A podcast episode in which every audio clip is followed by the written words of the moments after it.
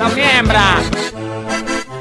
Que el arquero se le da al 5, el 5 al arquero, el arquero al 5, el 5 al 2, el 2 al 6, el 6 al 3, el 3 al 6, el 6 al 2, el 2 al 4, el 4 al 5, el 5 al 2, el 2 al 6, el 6 al 3, el 3 al 6, el 6 al 2, el 2 al 4. ¡Me chupa un huevo! El 4 al arquero, el arquero al 2, al 6. Y seguro te contratan en la Argentina. ¡Paso por los huevos! Quedan arriba, Dice periodista, en parte por vos, Mariano Clos. Dan pases y están eliminados. Dan pases del 4 al 2, del 2 al 6. Tira la área. Este juicio, más juicio, más juicio, la punta de la plata, ¿cuánto crees? Siempre hay que no quede y uno solo. Oh, cuántos pases dieron. Oh, oh, oh, oh, cuántos pases dieron. Gil. ¿Cómo les va, Coco, Leo? ¿Cómo andan? Hola Hugo, buen día, ¿cómo andan? Leo. Bien, bien, con, bien, con muchas ganas de hablar de Messi. Sí, me imagino, me imagino. Matías Palacios, ¿cómo va? Hola Hugo, querido, ¿cómo estás? Muy bien, Mati. Te- la verdad que te felicito por, por el adelanto periodístico que tuviste, casi desde la percepción, desde estar, eh, desde conocer mundo, el- mucho el mundo Leo, mucho todo lo que le pasa al Barcelona. Eh, el microclima de Barcelona no lo conocemos tanto nosotros. No. Y, y eso, eh, por ahí, nos hizo tomar distancia para algunas situaciones y tenerte a vos nos ayudó para respaldarnos o para apoyarnos. Y noto que hasta, hasta hay enfado porque la noticia surgió en la Argentina y no allá. Y es curioso eso, Exacto. ¿no? Exacto. Vos sabés que sí, que, que- que noté eso desde ya pasada la tarde de ayer, que hasta algunos le han pasado factura. ¿Cómo es que se va con un burofax, con esta carta documento, traduciéndolo a, nuestro léxico habitual, y hablando con un medio argentino o dejando o filtrándole la información a los medios argentinos? Eh, no ha gustado, no ha gustado. Eh, eh, insisto, hay, eh, Cataluña es un lugar muy especial también. Cataluña por, de por sí ya no se considera España. O sea, pero ahí ya tenemos que entrar en la geopolítica de aquí. Pero Barcelona, el Camp Barça, como se lo llama, eh, por aquí, la Casa Barcelona, también es un mundo muy especial dentro de lo que es Cataluña y dentro de Barcelona ciudad. Y ante todo esto, yo creo que todavía no tomaron dimensión o no se han dado cuenta, y no lo digo desde el lugar de, de- de- de- de- de- del engreimiento de, de, uy, el argentino que, pero sí, o sea, hay un mundo del Barcelona antes de Messi y después de Messi. Yo no tengo duda de ello. Y yo creo que también durante mucho tiempo, hasta del propio Messi, se alimentó la idea de que esto era para siempre. Y como contaba por aquí en Radio La Red aquel 16 de agosto, ese para siempre se terminó. Es el final de un ciclo, llegó el momento que nunca imaginábamos que iba a pasar, y está, ya está, no, no hay vuelta atrás, se va. Ahora, se va que- y se va a vestir otra camiseta. Mirá que hay que hacer mal las cosas para provocar esto en Messi. Porque parecía una historia de, de amor muy fuerte. Messi guarda mucha gratitud hacia Barcelona, pero Messi no le debe nada a Barcelona. Messi le ha dado todo y mucho más. Con lo cual no podrá haber desde el público ningún reproche, nada para molestarse. Recién hasta nos cruzábamos en el programa de Novarecio con alguien que forma parte de las Peñas de Barcelona. Sí. Y, y noté eso, noté hasta, hasta el enojo que tienen porque la noticia trasciende desde acá. Y yo lo que le digo, sabiendo algo, muy poquito de información, es que a Messi no le gustó nada el escenario que se montó allá en detrimento de su imagen. Han hecho todo lo posible para dañar su imagen, Coco. Sí, a mí me parece eh, que, que, por supuesto, yo te escuché esa pelea, esa discusión, más que nada discusión, intercambio de opinión. A mí me parece que es injusto achacarle este tipo de cosas a Messi. Si la noticia surge acá, si la noticia eh, eh, explotó acá, o si se va a través de un burofax. Con lo que le dio Messi, y yo no creo que sea todo, todo el hincha de Barcelona, con lo que le dio Messi al Barcelona, y muchas veces nos hemos enojado nosotros, un país se le ha enojado a Messi porque parecía más catalán que argentino, a mí me parece absolutamente injusto que ahora de algún sector, no sé por dónde o impulsado por quién, se le achaque alguna cuestión a Messi de dónde surgió la noticia. Se me ocurrió pensar, querido Leo Gentili, que siempre escuché esto, que los catalanes sabían cómo tratarlo a Messi y nosotros no lo merecíamos. Y esta vez tampoco me parece que lo están mereciendo ellos. Mira. Barcelona, Barcelona es un club muy especial. Matías lo debe saber muy bien, quizá más que nosotros, con hinchas muy especiales. Maradona padeció al Barcelona. Maradona padeció a los hinchas de Barcelona. Eh, el que tuvo la posibilidad de recorrer el museo de, de Barcelona percibe el orgullo hasta desmedido del catalán por su club, en detrimento de algunas glorias que pasaron por allí, como por ejemplo Maradona, a quien lo miran de costado, a Maradona. Y hoy Messi está sufriendo de algún sector de la hinchada de Barcelona, esto que en algún momento, por ejemplo, sufrió Maradona, que va a ser el desprecio, el reproche, el haberse ido de la manera en la cual se fue. Mirá que yo no estoy de acuerdo con un montón de formas de Messi a la hora de plantear las cosas, a la hora de llevar determinadas situaciones al límite, pero por otra parte debo reconocer que Barcelona tendría que hoy mismo empezar a hacerle un monumento por todo lo que le dio. Barcelona es eh, Gaudí y es Messi. Barcelona es la Sagrada Familia y es Messi. Y yo creo que Messi supera a una época del club. Un club que es grande, que es gigante, que tiene una raíz holandesa brutal con Cruyff, que tiene un acento argentino muy marcado por Diego, también si querés por, por contratar a, otros futbolistas argentinos como Riquelme más acá, eh, que lo atraviesan los brasileños, Romario, Ronaldo, Ronaldinho, pero que de Messi para acá alcanzó el Everest, alcanzó eh, ser para una generación el club. Los chicos que recorren el mundo con la camiseta del Barcelona creen que el Barcelona es el club más grande del mundo. Y eso se lo ha dado Messi. Por supuesto que se lo ha dado el mejor equipo de todos los tiempos, que es la invención de Guardiola, después consumada en otro tiempo por Luis Enrique más acá, con, Neymar y compañía, siempre desde un juego brillante, majestuoso, que lo tuvo Messi como el mejor de todos.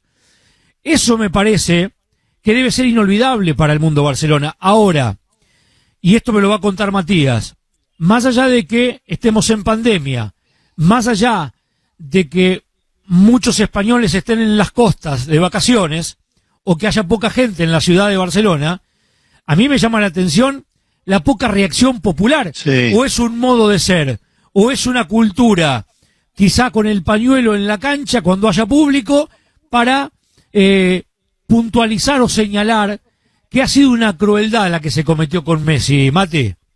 Es que no se van a movilizar, Hugo. Yo no sé si te lo conté a vos o a quién se lo conté eh, aquí en la radio, de que el catalán no se va a movilizar por el fútbol, por fuera de un estadio de fútbol.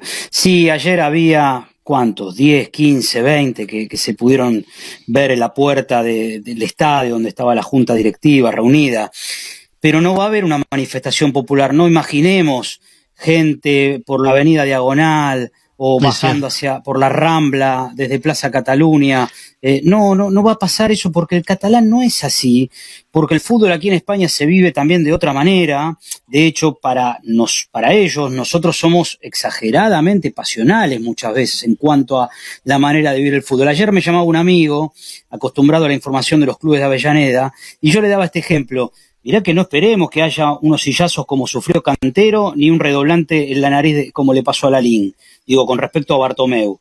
Estoy haciendo esta figura, este paralelismo, para que nos demos cuenta, como argentinos, que no va a pasar eso, Hugo. No va a haber manifestaciones populares. Lo que sí ha molestado y mucho es un poco las formas, las maneras y los modos, porque el español y el catalán, quizá también, son más cuidadosos en, las maneras. Nosotros somos más eh, avasallantes, eh, queremos llevarnos por nos llevamos por delante entre nosotros mismos. Acá hay todavía modos que se respetan, hay otro ritmo. Entonces, esta cuestión del burofax, de no hacer una declaración, de que quede todo traslucido, filtrado desde otro lado, es por ahí lo que yo te comentaba que ha caído mal.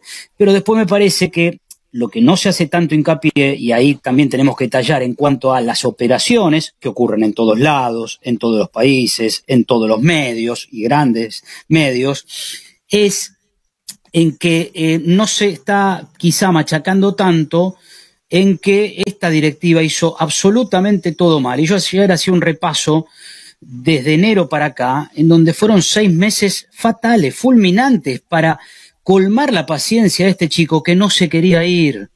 Él no pretendía irse. Ahora, si no lo rodeas bien, si lo haces cargo de todo, si eh, mandás a, filtrar información para molestarlo, si no le traes jugadores que a él le pueden caer bien, si traes jugadores que quizá le puedan caer mal, si le traes un técnico que no tiene ningún pergamino, si le traes otro técnico que en realidad eh, viene a, sacar la, la, escoba y a empezar a barrer y sin, y sin mucho respeto por los que ya están, y obviamente el chico se va a fastidiar. Y se va a fastidiar también porque es el capitán, tiene que reaccionar. Y digamos otro punto, Mati, digamos otro punto, porque acá se especula, en función de su salida, que una posible renuncia o dimisión de Bartomeu podría cambiar el escenario. Y a mí me dicen desde acá que es inmodificable el escenario, que no, hay retorno, esto es información, y que tampoco Messi puede provocar una reacción institucional de ese modo. Eh, porque él, quedaría como que está complotando o, provocando un golpe institucional en el Barcelona y ese no, es el modo que ha elegido para irse. Eh, yo tengo eh, entendido que el tema, perdón Matías, yo tengo entendido que el tema de la renuncia de Bartomeu no solamente pasa por este tema, sino más allá de la política, que tiene que ver mucho con los avales que presentaron en su momento de hacerse cargo como presidente del Barcelona, que no es fácil renunciar, que no es fácil dimitir, porque hay avales personales en, la directiva del Barcelona, tenés que poner también muchos avales para hacerte cargo de la presidencia, que tiene que ver con la economía, muy parecido a lo que pasaba en Boca o lo que pasa en Boca. Por eso es que no es fácil dimitir de un momento para el otro. Sí, pues, digamos que por ese lado puede ser. Sí, pero, pero a ver, anoche en algún momento se manejó esa posibilidad y yo lo explicaba con Marcelo a la tarde y decía, es 1 a 99, porque ya se fue tan encima, tan arriba con el tema de la carta documento, Burofax, que era muy difícil recordar. Ya está, eso quedó totalmente desactivado. Y además Bartomeu, evidentemente, ha dado señales en las últimas horas. Porque esto de la presentación del chico brasileño Trincao, sin su presencia, pero después redes su foto, dándole la bienvenida al tuyo, al proyecto de Trincao, es una clara eh, declaración de principios al respecto de lo que está pasando. O sea, Bartomeu o el que le maneja las redes sociales dice, nosotros de Messi ni hablamos, no, me interesa, no tenemos nada que ver, acá estamos con otro chico que es el futuro del Barcelona, está diciendo. O sea, evidentemente acá hay una postura muy marcada del club y del presidente, y por eso yo comentaba en los últimos días que esto en parte también es una gran guerra de egos. Es que en la, bomba, Suárez estaba la bomba Messi también, como parte de este complot. Está bien, pero eh, me parece perfecto que Bartomeu no repare en lo que ocurrió con Messi públicamente, porque si lo estuviese haciendo, lo estaríamos criticando. Si no lo hace, ¿por qué no lo hace? Ya está, ya Messi, mal que nos pese y aunque suene fuerte, en Barcelona es pasado y por decisión propia. Y está perfecto, el tipo lo decidió de esa forma. Decisión propia, al tema. Pero decisión propia provocada por un contexto. Sí, está bien, claro. Decisión propia provocada por un contexto de desestabilización. Está bien. Que arrancó, que, arrancó cuando le contrataron una agencia que, que, dañaba su imagen en las redes sociales, que también continuó con la pésima política de contrataciones y con entrenadores que no estaban a su altura y con un deterioro que fue por goteo, que fue lento, progresivo, pero que llevó a, a lo máximo de decir, señores, ustedes ni siquiera me dan signos vitales pidió a Neymar Messi, muchachos. Bueno, está bien. Pidió, a, Messi pidió a Neymar y, y, pidió a Neymar o reclamó por Neymar, que fue un futbolista probado en el Barcelona, contrastado, que lo hizo ganador al Barcelona también, al lado de Messi, y, y vinieron jugadores que no estaban a la altura del club, que no estuvieron a la altura del club. ¿eh? Está bien. Sí, pero cuando antinatural Griezmann, antinatural. Griezmann, Griezmann, Griezmann no era para el perfil de Barcelona, todo el mundo que ve fútbol se da cuenta que Griezmann juega otra cosa, no para el estilo Barcelona, porque el pobre Griezmann fue utilizado encima por el costado izquierdo, lo, lo, redujeron a Griezmann. Mm.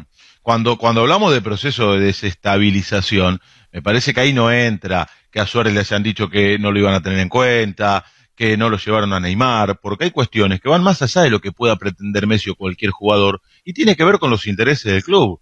Porque si para Kuman eh, Suárez no está, para jugar en Barcelona. Y bueno, será una decisión del técnico, mal que le pese a Messi, que ya en alguna oportunidad también ha pasado por una situación semejante. En algún momento se fue Dani Alves, que es muy amigo de Messi, y se lo tuvo que bancar.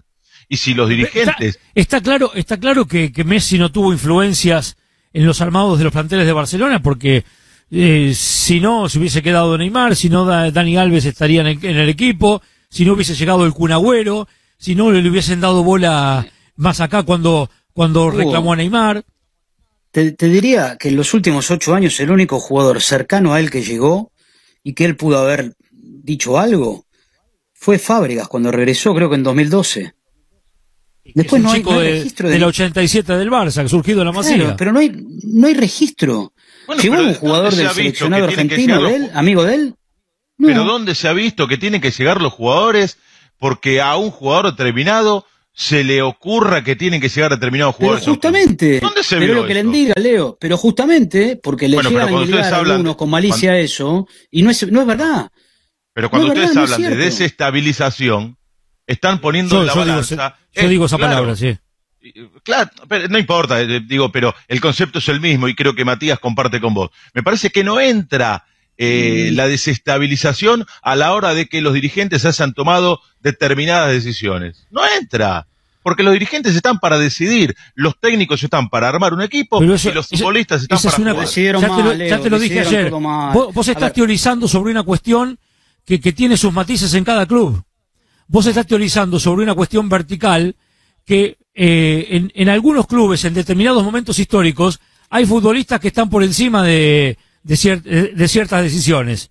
Porque yo imagino que vos no tenías este pensamiento cuando Riquelme se peleó con Angelici en Boca. Vos hasta, hasta ponías a Riquelme por encima de Angelici. Y ahora, porque no, no te gusta tanto Messi, estás poniendo a, a, Bartomeu, que es un punto en el espacio en la historia del Barcelona, por encima de Messi, querido Leo. Pero, pero precisamente, y Riquelme se tuvo que ir de Boca, en su momento. Sí, ¿Y vos lo considerabas la, la, una injusticia entonces? Yo creo que hay determinados contextos en los cuales, en los cuales cada cual tiene que cumplir un rol en el club. Y está bien, a ver, hay jugadores por peso propio que tienen la capacidad de decir, che, me gustaría, pero de ahí a que el club tenga que atenerse a lo que cada jugador pretenda, porque lo de Riquelme con Angelici fue un tema de ellos. No había otros en el medio. Acá es, Suárez, que Neymar, que no lo trajeron, no, que a Suárez le dicen son, que no siga, pará, son suposiciones. Equipo, que no le armaron. Acá, también te, te, tendí una trampa, Gentili, no, no puedes salir de esta. Te tendí una trampa porque yo recuerdo que vos hablabas de una injusticia y, y todos consideramos que era una injusticia que esa salida de Riquelme eh, eh, presuntuosa, prejuiciosa, eh, que después el tiempo incluso hasta, hasta le da la razón a Riquelme que fue tan gran jugador que Boca nunca pudo reemplazarlo gastando más millones de lo que eh, por entonces no decidieron pagarle a Riquelme, que acá estamos ante una situación análoga, igual, y vos la considerás diferente porque el, el protagonista no te gusta tanto. El problema no, pero, que acá me parece, pero, Leo, Leo, de, mm. eh, déjame aportarte esto, el problema sí. que acá me parece que nos estamos, como dice Hugo, metiendo en la parte de la amistad. Ahora, yo te pregunto, Leo, ¿Suárez Messi fue una buena sociedad futbolística en Barcelona? ¿Neymar Messi fue una buena sociedad futbolística en Barcelona? Sí, exitosísima, exitosísima. Entonces, si vos, por más que no sea la mejor actualidad de Suárez, por más que venía de una lesión, por más que venía del parate de la pandemia, si vos a, a, a tu capitán, a tu referente, a tu mejor jugador, al mejor jugador del mundo, le sacás su mejor socio, es un mensaje. Bueno, porque dejá de lado la técnico. amistad y el mate y todo lo que quieras. A, a ver, muchachos, quiero, quiero ir a, pero lo a otra decide cosa, un técnico. perdón, ¿no? Porque, porque si no, nos estamos yendo por otro lado eh, y no queda solamente en Suárez. Yo quiero repasar cronológicamente lo que veo rápido en, en, los últimos meses.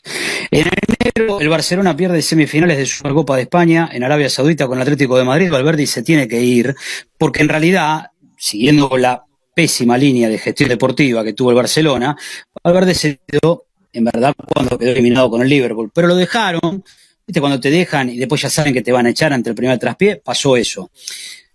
Se va Valverde, no estaba mal, los resultados deportivos no lo acompañaron, pero no estaba mal con el grupo. ¿Qué hace Erika Vidal, por entonces director deportivo? Sale a declarar, a pegarle a Messi directamente, ¿eh? Por eso Messi responde, diciendo que a Valverde no le respondieron, que estos había jugadores que no hacían el trabajo que tenían que hacer. Esto a Messi lo enojó muchísimo, a tal punto que él sale a declarar, cuando él no habla muy seguido, no hablaba muy seguido en Barcelona, Esto también es otro punto para analizar después cuando eh, ellos se enojan en cuanto a que eh, hab- habló o trascendió la noticia a través de un medio argentino. Pero volviendo a eso, él responde y, le responde a Vidal sin nombrarlo. Yo tengo que salir como capitán y decir que esto que se dice no es verdad, que no es cierto. Que nosotros sí respondimos a Valverde.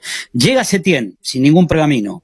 Llega un técnico que eh, no se supo comunicar con los jugadores, que trajo un ayudante de campo que insultaba a los jugadores en pleno partido, que quedaba expuesto ante las cámaras, eh, que nunca reconoció sus errores, tampoco lo consultaron. Pero digamos, como dice Gentili, que no tienen por qué, está perfecto, listo, llega Setién, así le fue, así terminó todo. En el medio de todo esto que estoy contando, el propio Messi, allá por febrero, dice, me decían que hacían todo lo posible para traer a Neymar y yo supe por él que esto no fue así primera devolución hacia esta junta directiva y hasta el director deportivo Vidal, Bartomeu, como cabeza de todo esto. También trasciende en ese momento que habían contratado, como mencionaste, hubo una agencia para instalar fake news ante la familia, además de los jugadores, para cuando haya algún problema, levantar la imagen de Bartomeu, poner por redes sociales algún problemita que pueda traer algún jugador. Ya esto que se hace y se hace la política, bueno, esto mismo había hecho el Barcelona contratando una agencia de comunicación con, con una sede en Uruguay y en Argentina, en fin. Eh, esto lo supo Messi y hasta declaró por eso. Estamos hablando de historias de hace cinco meses nada más. Dijo, me enteré de esto y me llamó mucho la atención. Sigo. Con respecto a lo deportivo, que es muy importante, Leo fue muy claro. Este equipo no está para ganar la Champions. Lo reconoció como capitán, se hizo cargo, fue autocrítico. Este equipo como estamos, no estamos para ganar la Champions. Lo dijo antes de la pandemia. Vuelve el fútbol, se reinicia, se da cuenta que el equipo tampoco responde, pierde como local ante los Asuna, el Real Madrid sale campeón ese mismo día, termina el partido, pide hablar, porque él cuando quiso hablar habló, siempre, por más que digan que no habla, habla, y dijo, este equipo así no le gana al Napoli, tenemos que hacer una autocrítica profunda de arriba hacia abajo, todos. Finalmente le ganaron al Napoli, pero pasó lo que pasó. A los cinco días queda derrotado abrumadoramente por el Bayern Múnich 8 a 2. Y después, lo último, muchachos, que no debemos soslayar, es que trajeron a Kuman para hacer limpieza, porque Kuman es un tipo al que no le tiembla el pulso. Y por eso lo despidió a Suárez. Pero eso ya es más de todo lo que venimos contando y de todo lo que les estoy trasladando de por qué lo hicieron enojar. Ahora bien, nunca debemos olvidarnos que este chico está haciendo valer un contrato que le firmó el mismo club. Y ni siquiera acá se está diciendo eso.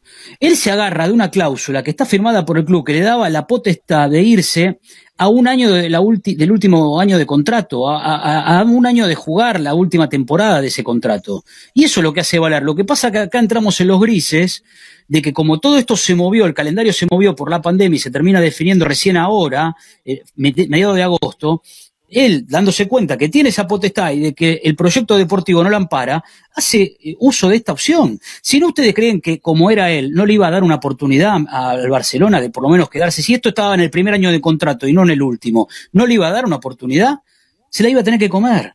Pero ahora hizo valer lo que dice el contrato que le Y firmó esto esta estaba junta premeditado y que ha hecho todo pensado. mal. Mati, no es un arrebato esto, ¿eh? No es una, No. una decisión en caliente. Esto se fue eh, macerando en el tiempo, ya desde, desde tanto desencanto que vio a su alrededor y, y consumado mucho más desde el 2-8, pero oh, para mí es una decisión totalmente premeditada esta.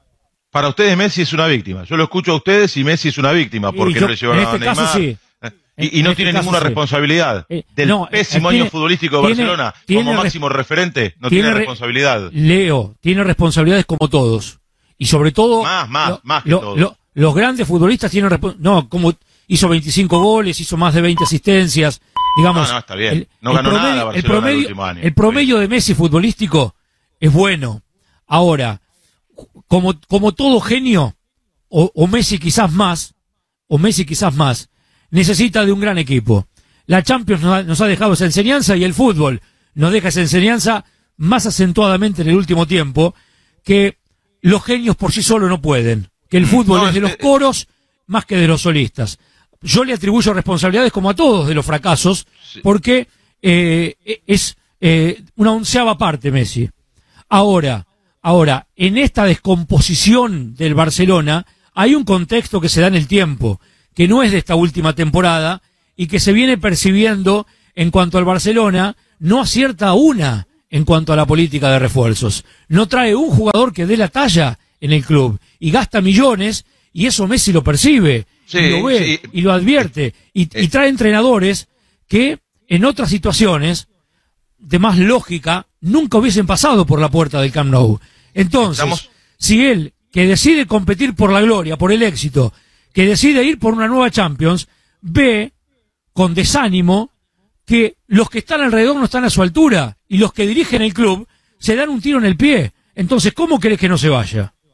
No, a ver, eh, a ver, yo creo que tiene una cuota parte de responsabilidad mayor por su capacidad, por lo que vos dijiste, es un genio. Ahora, estamos ante un jugador cuyo perfil es el de un tipo al que le cuesta sobreponerse a las adversidades. Ha pasado en la selección, ha renunciado en su momento, porque dijo no puedo, no puedo, la verdad, no puedo y me voy. Y ahora, ante esta situación, que es la más crítica Pero que le ha tocado vivir en Barcelona, el hombre se va. Y está perfecto si se quiere ir. Pero tampoco dejemos de lado el perfil del jugador, el perfil del futbolista, que precisamente en las complicadas nunca, nunca pudo sobreponerse. Vos le das la razón a... selección, Sí, en este conflicto le das la razón a Bartomeu.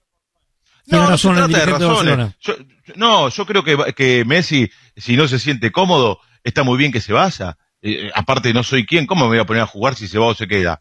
Pero creo que las responsabilidades son compartidas. Y yo los escucho a ustedes y es como que Barcelona es el gran responsable y que Messi es la víctima. Y me parece que no es ni de una manera ni de la otra. Bueno. Que hay responsabilidades compartidas. Dicho está por vos. Vamos a saludar a, a Josep Capdevila, redactor jefe del diario Sport, uno de, de los diarios deportivos importantes que tiene Barcelona, eh, para que nos cuente cómo es el día después de, esta bomba de impacto mundial que, surgió y se conoció aquí en la Argentina. Josep, ¿cómo le va? Buenas tardes para ustedes, buenos mediodía para nosotros. Soy Hugo Balazone, ¿cómo anda? Buenas tardes amigos, pues por aquí por Barcelona, como os podéis imaginar, aún con el shock de la bomba que haya protagonizado Leo Messi y con las reacciones que poco a poco se van reconociendo sobre el tema y con algunas novedades que parecen de última hora que si queréis podemos ir comentando. Me importa la información primero y después, por supuesto que, que voy a voy a pretender su, su opinión y su observación de los hechos. ¿Cuál es la información de última hora? Pues tendríamos dos informaciones en este caso, una que llega precisamente desde Argentina, que indica que Leo Messi sí que se va a presentar el lunes a los entrenamientos del Fútbol Club Barcelona. El lunes es el primer día que vuelven a entrenarse todos los jugadores de la plantilla del primer equipo y parece ser que aunque se había dicho primero que no, que ya no acudiría a estos entrenamientos, el jugador argentino sí que está dispuesto a hacerlo. Y la segunda noticia sería que el Barça no, no tira la toalla por el tema Leo Messi, que quiere hacer todo lo posible para que se quede en el Barcelona y si no en las próximas horas y en los próximos días se prevé una reunión entre José María Bartomeu y Leo Messi. ¿Qué cosas debieran producirse en esa reunión o qué decisiones podrían producirse a nivel institucional para que Messi revea su postura? Mm, el tema es complicado. Volviendo un poco al debate que he podido escuchar cuando habéis conectado conmigo, y lamento no saber el compañero que estaba hablando en esos momentos, él no creía que Messi fuese víctima del Barcelona. Yo creo que sí, con todos respetos para todas las opiniones, para mí Messi ha sido la víctima de una pésima gestión por parte del Fútbol Club Barcelona.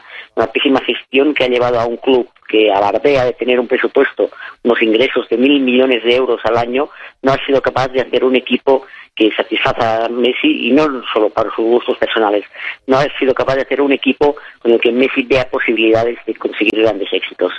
Eh, Hacía 12 años que el Barça no ganaba ningún título, este año no lo ha ganado ningún título, son muchos años ya también sin ganar la Champions, que es el gran objetivo cada temporada de los jugadores barcelonistas y yo creo que esto es lo que ha sido víctima Leo Messi, de un proyecto que no ha funcionado en ningún momento porque no se ha sabido hacer un equipo realmente competitivo.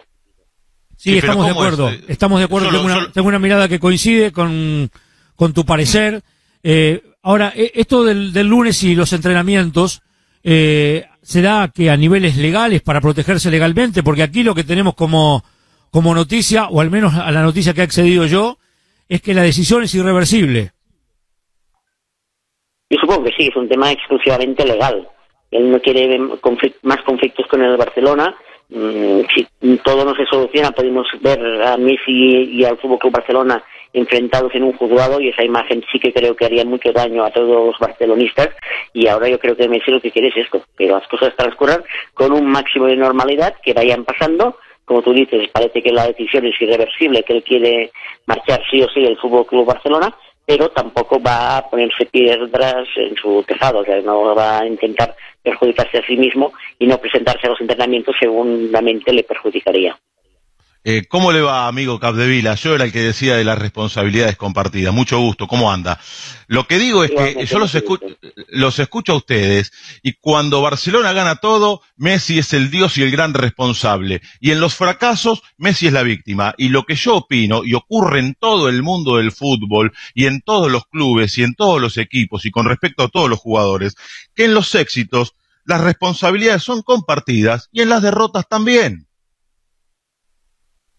Eso sería lo ideal, pero es cierto que no muchas veces no muchas veces pasan. Cuando hay una victoria todo el mundo se quiere poner las medallas y cuando hay un fracaso nadie quiere ser el responsable de ese fracaso, eso lo sabemos todo. De todas maneras tampoco estoy muy de acuerdo en que cuando el Barça pierde siempre se, se critique a, Leo Messi. Mm, yo creo que el barcelonismo es muy consciente de lo que te decía antes, de que no ha hecho realmente un equipo que pueda ayudar a Leo a conseguir sus objetivos. Y muchas veces, especialmente el Leo, es el único que se salva de los desastres que hace el equipo. No es el caso, evidentemente, del 2-8 ante el Bayern, donde ni Leo ni nadie estuvo a la altura, pero muchas veces sí que Leo es el único que se salva cuando el Barça hace un mal partido. Josep, recién charlábamos y discutíamos entre nosotros respecto de la repercusión. La noticia es una repercusión mundial, pero en cuanto al hincha de Barcelona, Vemos por ahora, por ahora, y te lo aclaro, vemos por ahora una frialdad o poca repercusión más allá de algunos que fueron al estadio ayer. ¿Ustedes qué pueden tantear en los foros, eh, con, con oyentes, con los que te escriben, con las redes sociales, pero allí en Barcelona respecto del hincha catalán? Como tú dices, no fueron muchos los aficionados que fueron al Camp Nou, a los exteriores del Camp Nou para protestar ayer pero bueno, también tenemos que tener en cuenta que aquí en agosto la ciudad de Barcelona prácticamente queda desierta, que hay mucha poca gente, que todo se produjo muy rápido y no había tampoco mucho tiempo para que la gente se organizase y se concentrase allí. Como tú dices, las mayores repercusiones, las mayores repercusiones, perdón, se hacen a través de las redes sociales. Y ahí sí que, como podéis comprender, Leo Messi es trending topic en todo el mundo y también aquí, aquí en Barcelona yo creo que el culé era la gota que le faltaba para colmar su paciencia, lo de Leo Messi. Y han sido muchas decepciones que se han ido llevando en los últimos tiempos y una de las pocas esperanzas que tenía el culé era que Leo Messi lo pudiera arreglar si realmente se le hacía un buen equipo a su lado. Y ahora lo que ve el culé es que no tendrá Leo Messi, no tendrá Luis Suárez, no tendrá Rakitic, no tendrá Arturo Vidal y veremos con qué jugadores se sustituyen estos, estos futbolistas. También tenemos la mala experiencia, no sé si lo recordaréis, cuando se fue Figo al Real Madrid hace muchos años, que el Barça ingresó lo que, sean 100 millones de euros, que era mucho dinero, y se fichó a Petit y se fichó a otros jugadores que no dieron el más mínimo rendimiento. Es decir, no sirve de nada tener dinero para hacer un buen equipo si luego tú no lo sabes aprovechar. Y ese es también un poco otro temor que tiene el aficionado culé. Que se le vaya a Messi y que en no, su marcha no sirva para poder hacer un proyecto realmente ganador. Más allá del interés periodístico que tendrán por la posible continuidad ya lejana, casi imposible de que pueda continuar en Barcelona, Leo, ¿lo ves en Manchester City? ¿Crees que, puede ser su futuro allí? Yo creo que sí, que es el máximo candidato a hacerse con sus servicios. Eh, tienen el dinero, esto es evidente, para hacerlo, y tienen también allí a Pep Guardiola. Y tener a Pep Guardiola en el Manchester City creo que va a jugar muy a su favor. Mm, eso también podría pasar en el caso del PSG. Allí está Neymar, sabemos de la gran amistad que les une a los dos. El sueño de muchos era ver a Neymar y Messi de nuevo juntos en el Fútbol Club Barcelona y ahora el gran temor es ver a Messi y Neymar juntos de nuevo, pero en el PSG. Pero yo no lo veo, sinceramente, tan probable. Para mí la opción número uno en estos momentos y sin ninguna duda es la del Manchester City. Perfecto, Joseph. Un abrazo grande. ¿eh? Gracias por este tiempo. Muchísimas gracias a vosotros. Bueno, es Joseph Capdevila, es el redactor jefe del diario Sport, uno de los dos diarios deportivos de, de Barcelona, el otro es Mundo Deportivo. Hubo, acá hay un, me parece que un diagnóstico claro de lo que él observa. Hubo también una prensa muy oficialista en estos tiempos que complotó para con Messi. Creo que también por allí hay hasta un desencanto porque la decisión o la noticia o la decisión de Messi ha sido que la noticia trascienda desde la Argentina y eso a mí, a mí me, ha agradado, me, me parece que está bueno eh, alejarse Messi de lo que en un momento lo, lo le hizo daño. Hasta ayer hubo un informe muy, muy tendencioso y demás, y hubo mucha, mucha información cruzada. Ayer leí que un minuto 52 segundos duró la comunicación de Kuman para con Luis Suárez. También hubo malas formas, donde Kuman, que es una leyenda, una gloria del Barcelona, muy inferior a la de Messi, pero es una gloria o, o un futbolista emblemático, está como presto a, a esta decisión política ya del Barcelona, de no solo eh, prescindir de, de Suárez, sino provocar el alejamiento de Messi, porque esto ha sido provocado para mí. No Es hay que manera hubo- que esto no se haya condicionado el, el- el campo o el territorio para, para forzar una situación, Coco. Por eso yo te decía ayer que lo de Kuman es casi de diván, de la tranquilidad en la que estaba, viene a ser el verdugo de, eh, si querés, como él decía, las vacas sagradas, de las grandes figuras del Barcelona, a romper con un periodo exitosísimo del Barcelona, a terminar de romper. Es, yo te digo, para mí es de diván lo de Kuman, porque francamente a mí me llaman, como decía Martino, te llaman para el Barcelona, tenés que ir nadando. Ahora, te llaman para echar a Messi, yo no sé si pongo la cara y pongo la firma para yo salir en la foto de que expulsó a Messi el Barcelona, el que evitó que Messi se retire en el Barcelona. Porque la verdad, a Messi le pueden quedar dos o tres años de gran productividad y quizás un año de alta competencia o dos años de alta competencia. Pero vos hoy acabás de acelerar los tiempos. Vos hoy salís en la foto del tipo que echó a Messi. Es rarísimo esto. No, ni hablar. Señores, pasas a la historia. Hugo Balas- y, y señores también, Hugo y Balazone. también pasa con Bartomeu y demás. Eh, Se- pensando, Señores Hugo Balazone y Coco Ramón, tengo la noticia del día. ¿Me van a dejar o van a seguir debatiendo? A ver, Hugo. diga, diga, diga, Gentile, no sé qué, diga. qué quiere aportar. La semana que viene, reunión de Ferran Soriano, Begiristain, eh, Ferran Soriano es el CEO del City, Chiqui Begiristain.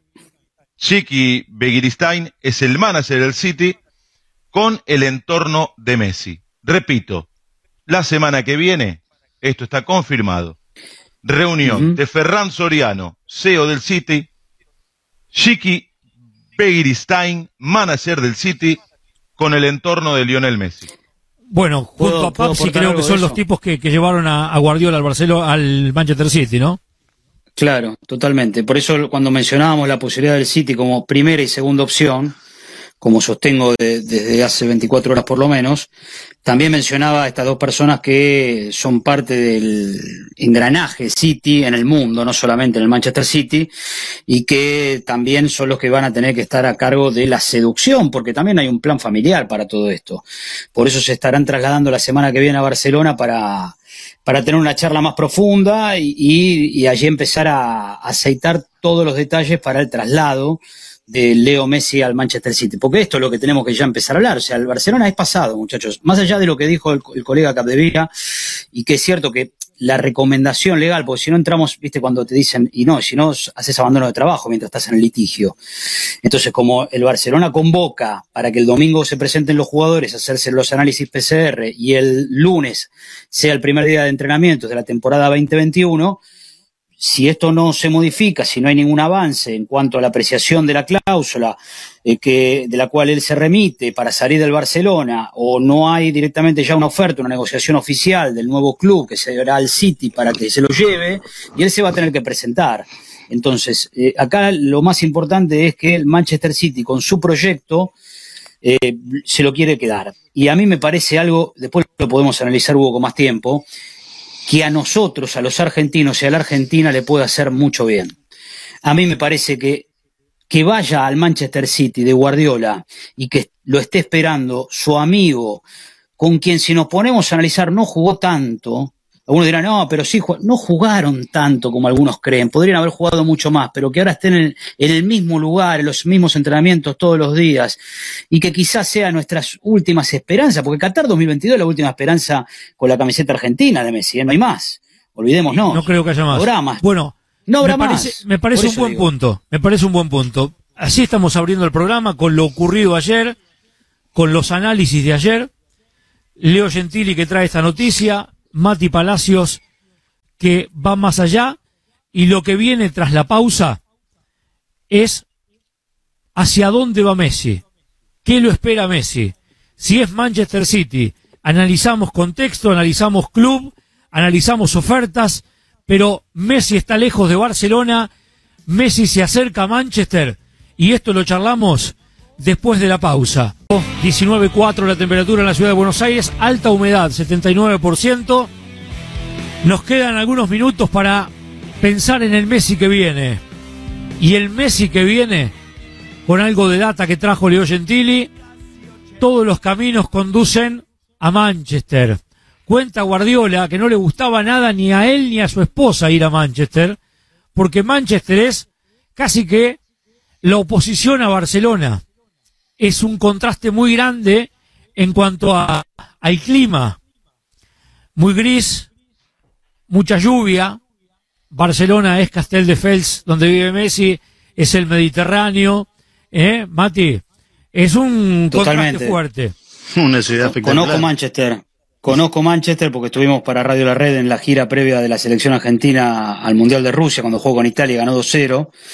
Manchester es gris, Manchester es eh, Osca, es una ciudad, sí, obviamente que como toda ciudad puede tener sus lugares, sus costados lindos, pero sobre todo con un clima que te diría de los 365 días del año llueve 300.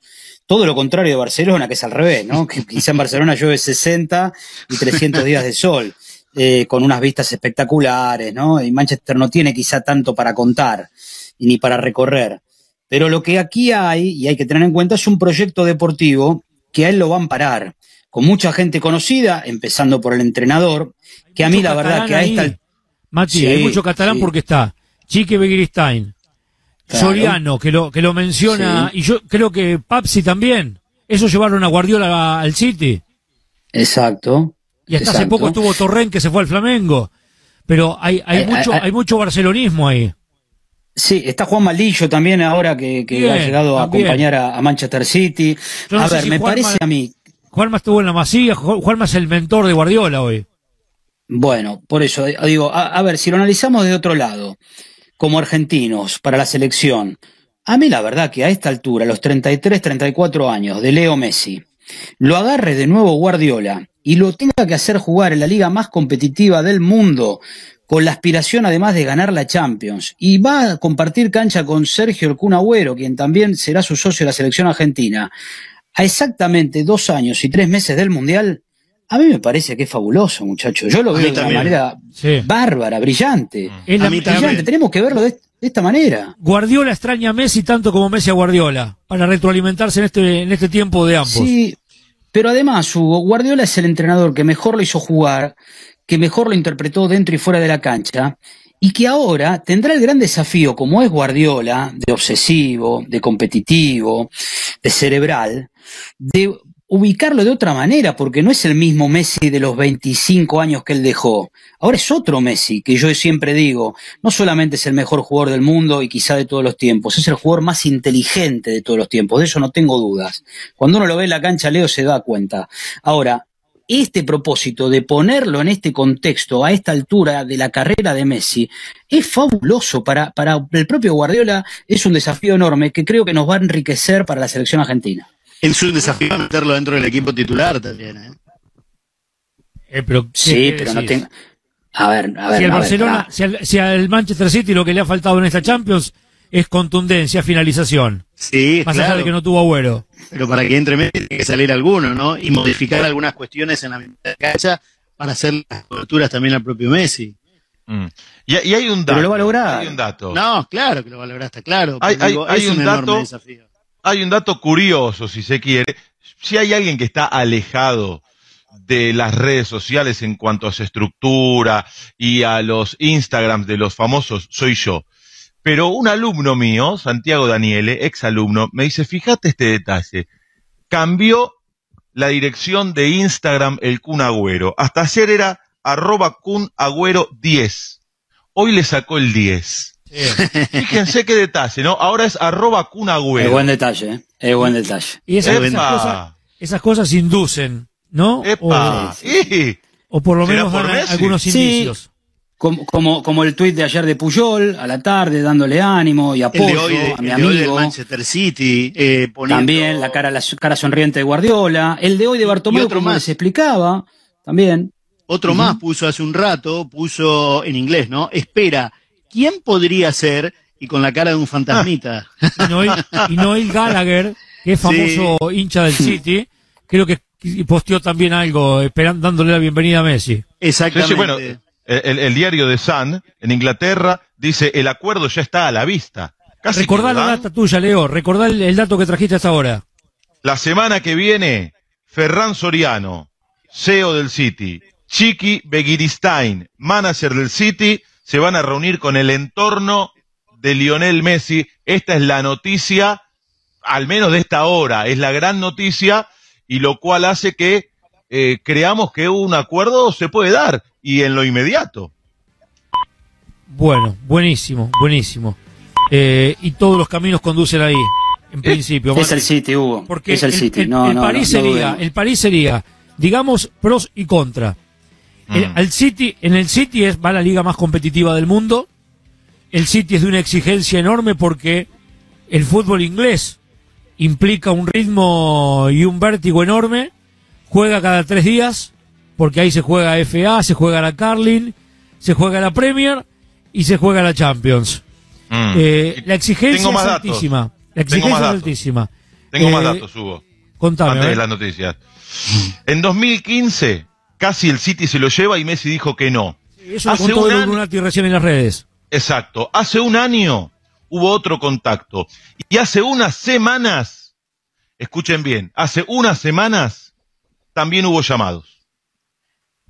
Bueno, sí, con lo cual el interés Porque esto se veía venir. no es de ahora. Esto se veía, ahora. esto se veía Lo que, venir. dijo, lo que dijo Hugo, esto no es un impulso del tipo. No, está premeditado. No, no, no, por eso este. eh, eh, está elaborado por lo que sucedió sobre todo los últimos ocho meses, no hay duda de eso.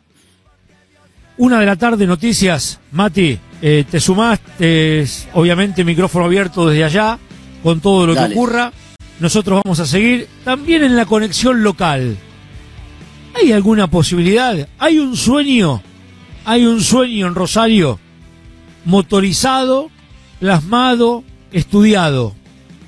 Después de las noticias de la una de la tarde, vamos a charlar con alguien que escribió un proyecto para promover la vuelta de Messi más que a Newell's al fútbol argentino. 19.4 la temperatura en Buenos Aires, un mediodía nublado. Siguen las repercusiones de una noticia de impacto mundial. Se sigue hablando en todo el mundo de Messi y por qué no también en Rosario, donde lo vio nacer, en la tierra prometida. Allí está Fernando Carrafielo para contarnos cómo amaneció Rosario con esta noticia y ya vamos a ver por qué vamos a ir hacia los caminos de Newell's y este sueño que Newell's tiene de tenerlo alguna vez a Messi jugando en primera división. Hola Fer. Hola Hugo, ¿cómo andás? Un abrazo grande para todos. Yo les diría que Rosario está, o el mundo News está como está el del City, como está el del Inter, como está el del United, como está el del Paris Saint Germain, y agreguen ustedes al que quiera de la lista de los posibles destinos de News. ¿Quién le va a quitar la ilusión a los dirigentes? ¿Quién se la va a quitar a los hinchas, Hugo? Porque aquí hay una realidad. Messi alguna vez fue el mismo el que expresó que era un sueño jugar en Newell's. Pese a las dificultades del país, pese a la idiosincrasia, a lo distinto que él vive en Barcelona y que es Barcelona, a Rosario y a la Argentina, pero tiene 33 años. El tiempo pasó, ya no es el mismo de, de los 20, de los 25.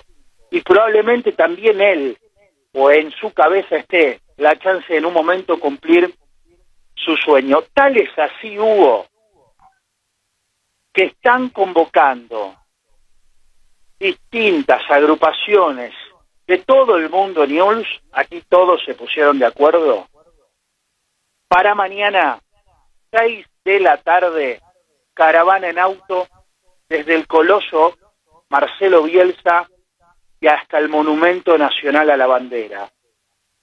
Los hinchas de News mañana están organizando una caravana que va a tener lugar como inicio, les decía, el coloso Marcelo Bielsa y como epicentro y cierre de esa caravana, el Monumento Nacional a la Bandera. Tu sueño, nuestra ilusión.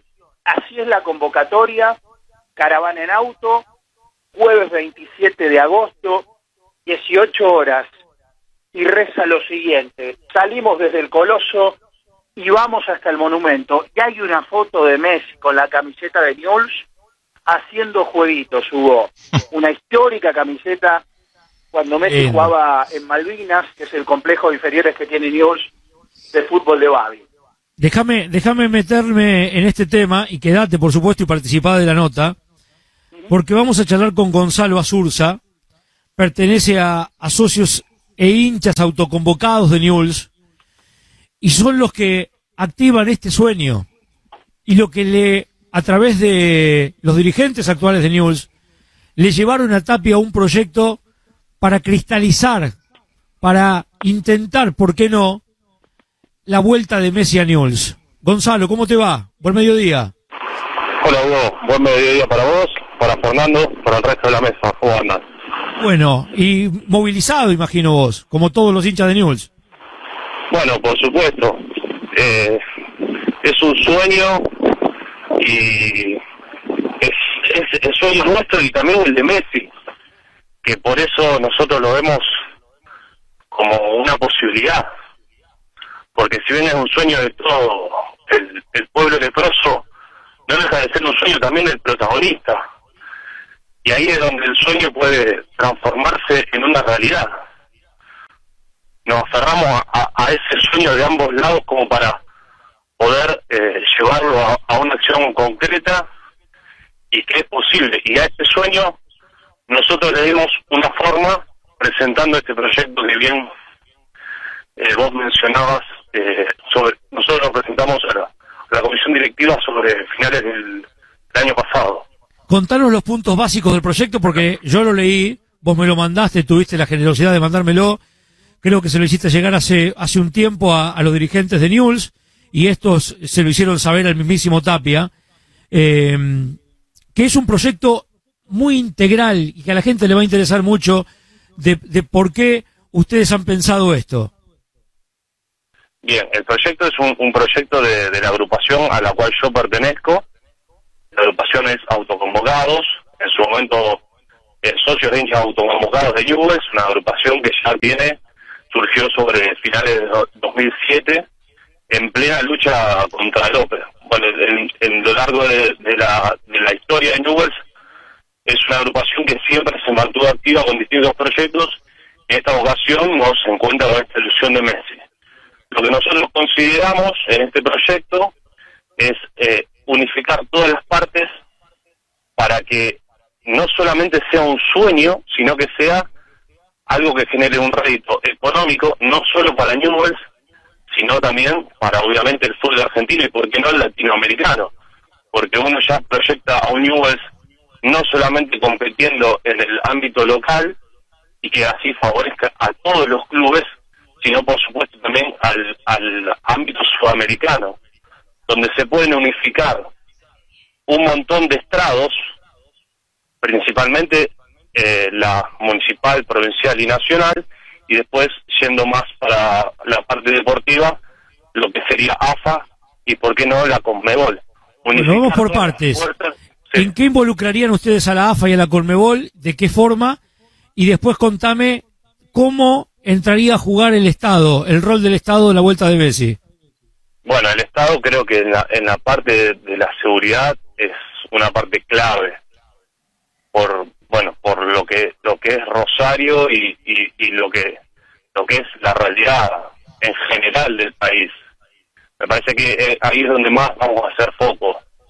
Ya para el lado de, de lo deportivo, por supuesto que la imagen de Messi tiene una explotación publicitaria extraordinaria. Y ahí es donde Newell's eh, en pos de generar socios va a tratar de generar vínculos comerciales con todos los actores para que el club tenga un rédito económico y deportivo pero que sean todos los actores que permitan que Messi vuelva a Newell's que también saquen réditos, sobre todo económicos, pero también deportivos, haciendo crecer la Liga Argentina y la Copa Libertadores o Sudamericana a nivel mundial. Claro, eh, vos decís que Tapia ya tiene en manos este proyecto. Eh, en algún momento se lo hicieron llegar a la liga también, hasta el mismísimo Tinelli hoy debiera estar al tanto de esta búsqueda. El proyecto fue llevado por nosotros hacia, hacia la comisión directiva de Newells y fue Cristian D'Amico el que se lo trasladó a, a Tapia.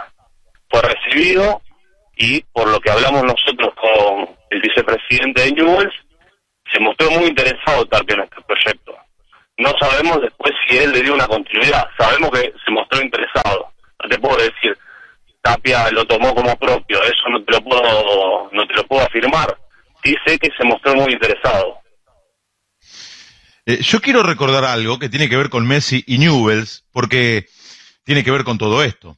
Y ahora recobra todo aquello una vitalidad que no se esperaba a partir de lo que acaba de ocurrir. En septiembre del año pasado se reunieron en un restaurante de Barcelona Leo Messi, Rodrigo Messi, su hermano, Jorge Messi, un representante de Rosario, que ahora no me acuerdo el nombre, con Cristian D'Amico, el vicepresidente de Newells, y Sebastián Perata, el director deportivo de Newells. Y ya había como una estructura para la posible vuelta de Messi a Rosario. Una chance era que si el calendario en Europa terminaba en tiempo y forma, es decir, que la Champions culminara en, eh, eh, en el semestre pasado, como tendría que haber terminado, si no hubiera sido por la pandemia, después de la Champions, Messi podía venir a oxigenarse seis meses a la Argentina, a Newell's concretamente, y la idea era volver a Barcelona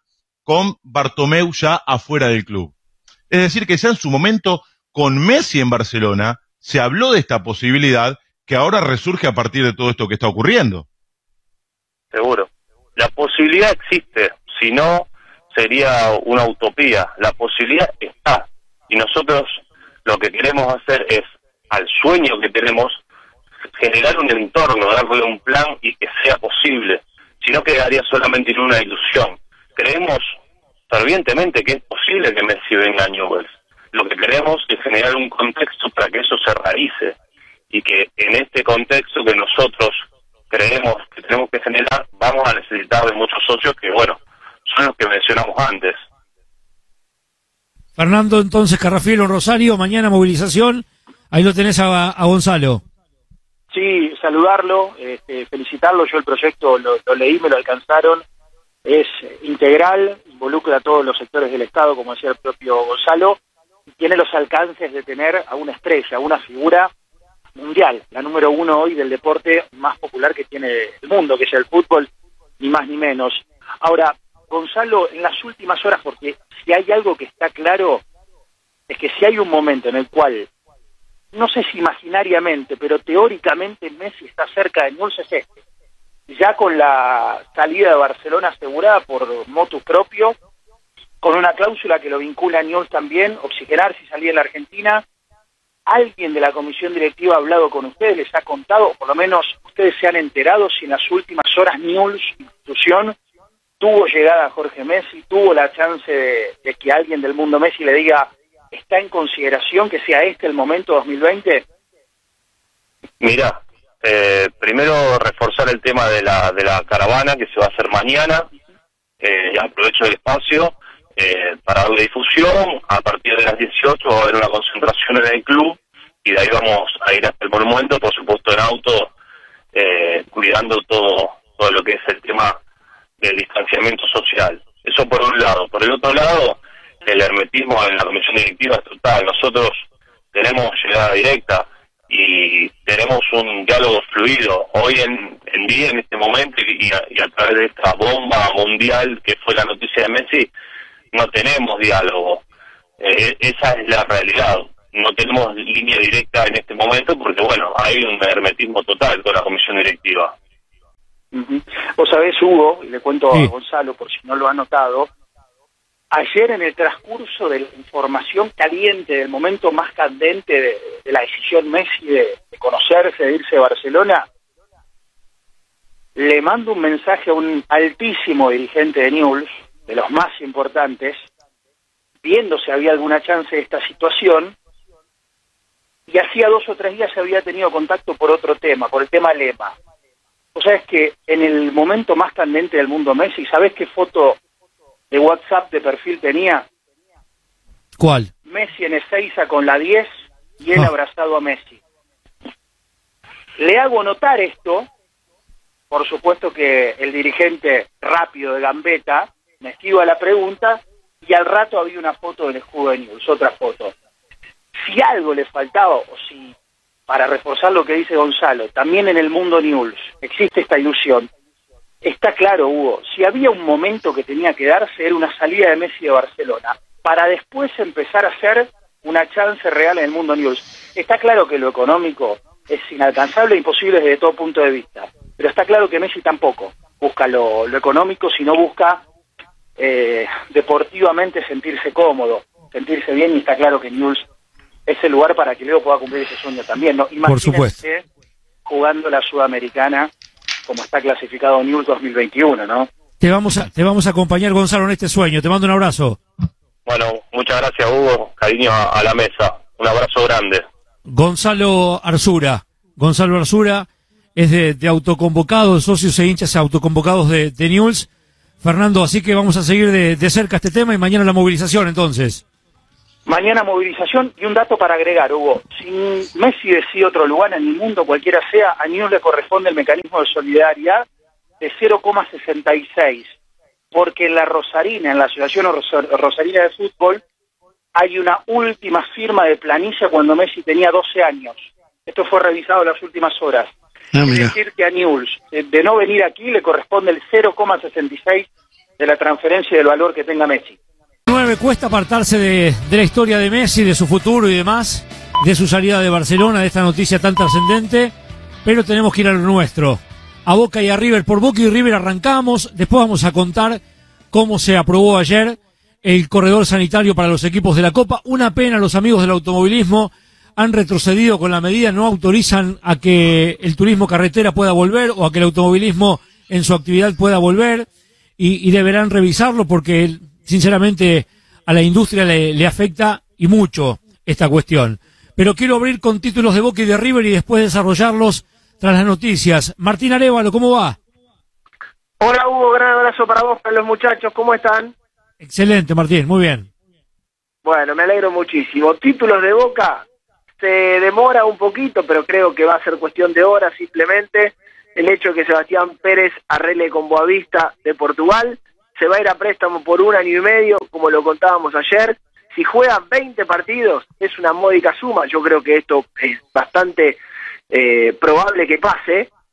El jugador será comprado, con lo cual es, es un buen negocio para Boca teniendo en cuenta que le está buscando continuidad. Por otra parte, les cuento que hay otros dos futbolistas que pueden salir a préstamo, que son Cristaldo y Solís. Quédate y me amplias. llegaron a Boca. Yarroch, Yarroch, títulos de River. ¿Cómo te va, Hugo? El viernes pasado a las seis y media de la tarde dijimos que el pase de Quintero al Shenzhen de China estaba hecho en un 90%. Cuando volvamos de las noticias, te cuento en qué porcentaje estamos a esta hora. Ah, qué linda venta. Noticias, Boca y River, River y Boca jugando la próxima media hora del programa. Buenos Aires, abrimos Boca y River, abrimos el escenario de Martín Arevalo y de Gustavo Yarroch. Martín, antes que nada, feliz cumpleaños, querido MA. Gracias. Feliz cumpleaños, Martín. Gracias, Coco. Gracias, gracias a todos, a, a- a todos mis compañeros, a Gustavo, obviamente, que también eh, lo, lo debe ser de, de la misma forma, y a la gente que nos sigue todos los días. Así que Feliz. Que lo ¿Quién es. Feliz. Feliz cumpleaños, MA. Ya está grande MA, ¿eh? MA del 76 como yo. La cárcel, la cárcel. 39 no se cumplen más, estamos parados en 39, estamos parados en 39, pero Este año lo pasás del arco, ¿no? sí, ya está, no se, no se cumplen más, no se cumplen más y más en este encierro de, de- de cuarentena que tenemos hasta el sábado para, para curarnos definitivamente. Gracias en serio a todos, mi compañero y a la gente, ¿eh?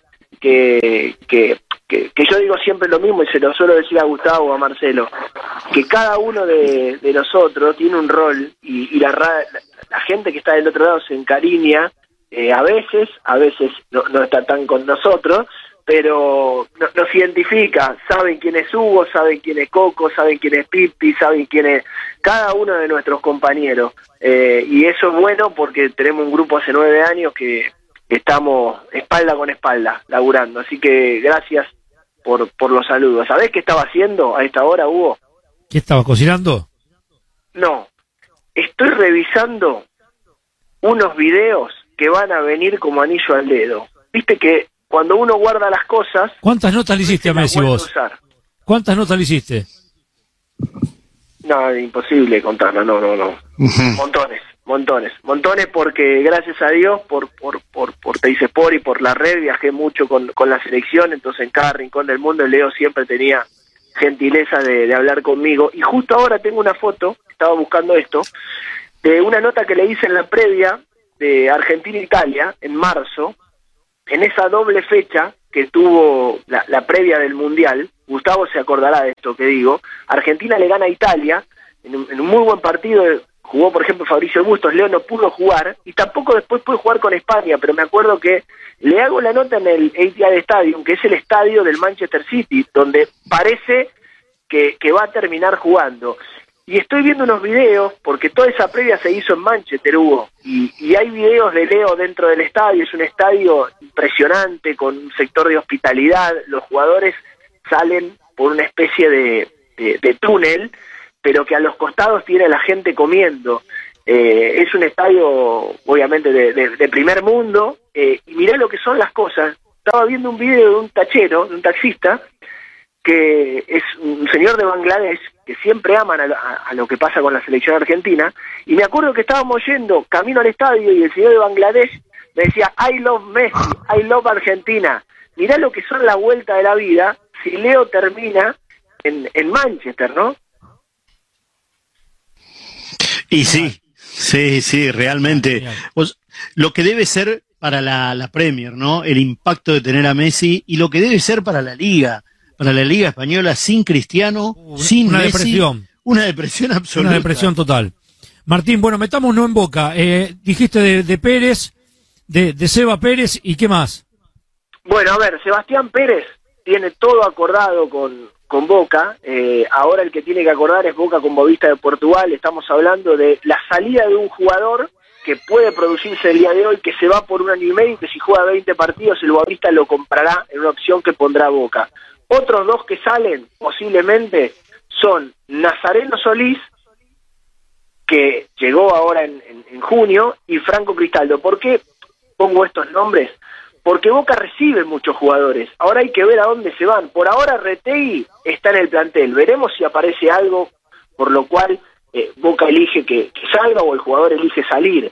Y también está el tema de Bou, que lo quería Defensa y Justicia, pero que para irse a préstamo hubo, tanto él como Jara o Emanuel Más tendrían que renovar el contrato porque el 30 de junio del año que viene le- les vence. Tercera jornada para Boca en esta burbuja, eh, que está sirviendo mucho, están trabajando en doble turno, pensemos que hoy es miércoles y por la tarde sea el sexto entrenamiento, así que están trabajando duro con el profe Lanata, se están tratando de poner al día para que el 17, si es que eh, Boca termina jugando con libertad por, por la Copa, como parece que, que va a pasar, esté lo más cerca del rival posible, por la diferencia que han sacado en este caso los paraguayos respecto de las semanas de entrenamiento. Abrazo, Martincito. Y te dejo seguimos en la tarde. para antes de las 3, que tiene Sí. que ver con, con Boca. Vos algo contabas ayer de, de Riquelme, de algunas ideas. Y hay una idea de Riquelme de, de formar un, un equipo eh, compuesto por jugadores de cuarta, quinta, sexta, séptima, octava, eh, para que jueguen contra la reserva al menos dos veces por mes. ¿Para qué? Para tratar de ver jugadores que están eh, pisando en todo caso eh, los talones de, de los talentosos, de alguna manera para tratar de no apurarlos, pero sí estar más encima. El, el proyecto lo va a encabezar el Negro Ibarra. Buenísimo, buena idea. Y buen dato también. Abrazo. Abrazo. A River vamos entonces con Jarroch. Bueno, Hugo, hay que contar lo siguiente. Te decía recién en la introducción, en el título, que el viernes a la tarde nosotros contábamos que estaba hecho lo de Juanfer al Shenzhen en un 90%. ¿Qué hay que decir? Cuando han pasado, fíjate lo que es el tiempo, Hugo, ¿no? Porque pasaron cinco días y el pase no se ha cerrado todavía. Estamos a la espera de que se concrete. A esta hora hay que decir que está en un 95%, pero que el pase aún no se firma. Veremos. Yo creo que se va a terminar acordando, pero evidentemente, yo les, mira, esto creo que se lo dije hace 10 días, que venía una novela con muchos capítulos, bueno, es lo que está ocurriendo evidentemente, esto de alguna manera me hace acordar al pase de Gaich al Cesca de Moscú, ¿se acuerdan que estaba hecho, después se cayó, después volvió a reflotarse? Bueno, acá no llegó a caerse en ningún momento, pero sí que no terminan de ponerse de acuerdo en los últimos detalles y eso es lo que está pasando y River está a la espera de que se concrete todo como para anunciar la ida del colombiano. Un par de detalles, Hugo. Tercera jornada consecutiva en la que Juanfer no se presenta a las prácticas. Igual hubo una charla con el cuerpo técnico y con la dirigencia. Ahora está consensuado que el jugador ya no se presenta más a los entrenamientos, siempre y cuando esto se termine cerrando, porque si llega a ocurrir un martes 13 y la operación por H o por B se cae, obviamente que seguirá siendo el jugador de River. Yo sinceramente no creo que esto ocurra, no creo que se caiga, pero lo cierto es que han pasado cinco días y estamos en un 95% por ahora. Después, tema Carrascal, aquí lo que está ocurriendo es que está la voluntad de la gente que rodea a Carrascal de que el colombiano sea vendido, pero la realidad es que no hay ninguna nueva oferta por él y que River no tiene ofrecimientos concretos por el colombiano. Esperemos a ver si llega alguno antes del próximo viernes. Recordemos que el balance de River cierra el próximo lunes y ese es un dato fundamental. Y el otro tema informativo de River, Hugo, tiene que ver con lo siguiente. Se confirmó por parte de Conmebol que el partido combinacional se va a jugar en el Estadio Nacional de Lima el día 22 de septiembre, es decir, cinco días después de la presentación con San Pablo en el Morumbí. Bueno, River por estas horas averigua con el gobierno argentino, con autoridades sanitarias, qué es lo que más conviene, si que viaje directamente de San Pablo a Lima o que haga San Pablo, Buenos Aires, Lima. Acá la cuestión es que quieren tratar de tener la menor eh, cantidad de contactos eh, posibles y de recorrer eh, lugares posibles. Hugo, esto es obviamente para evitar contagios de coronavirus, pero en River están viendo si van directo de San Pablo a Lima o se hacen escala en Ezeiza y se quedan un par de días aquí. Buen dato para seguir. Abrazo, volvés antes de las 3, ¿te parece? Perfecto, los espero. Abrazo grande. Nos vamos al campo con Marcos López Arriazu. Con esta noticia que hemos dado, que la semana que viene habrá avances entre Messi y el City. En Barcelona dicen que el lunes deberá presentarse a los entrenamientos y el domingo testearse. Veremos la cuestión respecto de, de la cláusula o de la salida. Quienes saben de derecho deportivo saben que es una cuestión interpretativa y que se sobreentiende que la temporada se ha estirado y que culminó con el último partido de, del Barcelona, porque si legalmente el Barcelona puede argumentar que ya expiró el tiempo, se trata de una, de una razón totalmente ilógica o antinatural. Eh, Coco, te mando un abrazo, ¿eh? Saludos un, abra- Mateo. un abrazo, Hugo, gracias. Solo una cosita te dejo. En España, rebrote de coronavirus. En 24 horas, 3.594 nuevos contagios. 47 muertes. Abrazo. Chau. Te quedás, Leito, ¿no? Por supuesto, ¿cómo no me voy a quedar? ¿La pasás bien? Pero muy bien, se me va rapidísimo el tiempo. Ese es el mejor síntoma de que la paso bien. Y quédate porque lo que viene, para la cuervada amiga, tenemos tantos amigos de San Lorenzo, será un lindo recuerdo, un lindo tributo. Dale. Hasta las 3 estamos aquí en Radio La Red, por supuesto en De Una, en el programa que habitualmente conduce aquí Gustavo López. Le mandamos un abrazo a, a Gustavo, también a Paulo Vilouta, que pronto estará con nosotros también, acompañándonos como cada mediodía en este programa que hace tanto tiempo hacemos con tanto cariño y con tanto placer para ustedes. En la semana justamente donde la radio cumple 100 años y ya hemos escuchado a, a los talentos y a los conductores que la radio tiene aquí eh, en, en este dial, en el 910, dando sus pareceres y, y todo el sentimiento que representa hacer radio desde hace mucho tiempo. Hablando de héroes que la radio nos trajo con el tiempo, querido Leo Gentili, vos que vivís del gol como relator, lo que te hubiese dado en esos tiempos alguien que vivió del gol. Los relatores viven del gol y los goleadores te hacen vibrar a vos. Vamos a saludar al gringo Héctor Escota para la cuervada amiga, para tanto hincha de San Lorenzo que anda dando vueltas escuchándonos por allí. Héctor, un saludo grande, ¿cómo le va? Hola, buenas tardes, ¿qué tal? Un placer enorme, soy Hugo Balazone eh, y, y, quiero recordar con, con usted, o quiero recorrer con usted, sobre todo un punto que ha marcado su carrera. ¿Cómo se hacen 60 goles en una temporada?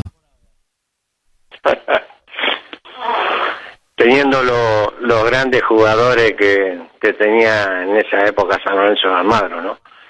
Yo teníamos un equipo bárbaro, este, del 72 hasta el hasta el 74 que salimos campeón de, del Nacional. Hay, bicampeonato, bicampeonato del 72, ¿no? Sí, sí, pero yo no, no lo pude terminar porque tuve una fractura de tibia y estuve casi un año parado. Yo este, jugué el 72, creo que la mitad del campeonato de Metropolitano y después reaparecí en el, en el, en el 73. Y ahí empecé. En el 74 salimos campeón con, con Osvaldo Subeldía Nacional y en el 75 salí máximo goleador que estaba el Tojanito Rendo de técnico. Con grandes jugadores, yo tenía muchos jugadores en el medio campo que como el Oveja, un puntero izquierdo que inolvidable que era el Negro Ortiz y ya uno ya eh, el goleador ya eh, siente el olfato del gol y sabiendo los jugadores que, que tiene al lado, ¿no? Pues yo ya sabía todo lo que hacía el negro Ortiz y, tiraba centro y ya sabía y yo ya tenía que estar ahí. Este, ¿Cuál, era, ¿cuál, era su, ¿Cuál era su virtud? ¿La intuición? Porque yo leo crónicas de la época o, o, aquellos que, que lo han analizado a usted y había cuestionamientos hacia su aspecto técnico porque hoy vio que, que está muy en debate ese tema del 9, si el 9 tiene que ser técnico o el 9 tiene que vivir del gol, estar ahí a expensas de, de los rebotes. Yo, yo, yo era como puntero de derecho, ¿eh? Nueve jugaba de vez en cuando, me ponía el Toto Lorenzo de nueve, pero yo era más, más puntero de derecho que, que, que nueve. Pero bueno, eh, yo ya sabía, eh, yo a la gente no le podía mostrar que, que yo tenía habilidad porque no la tenía.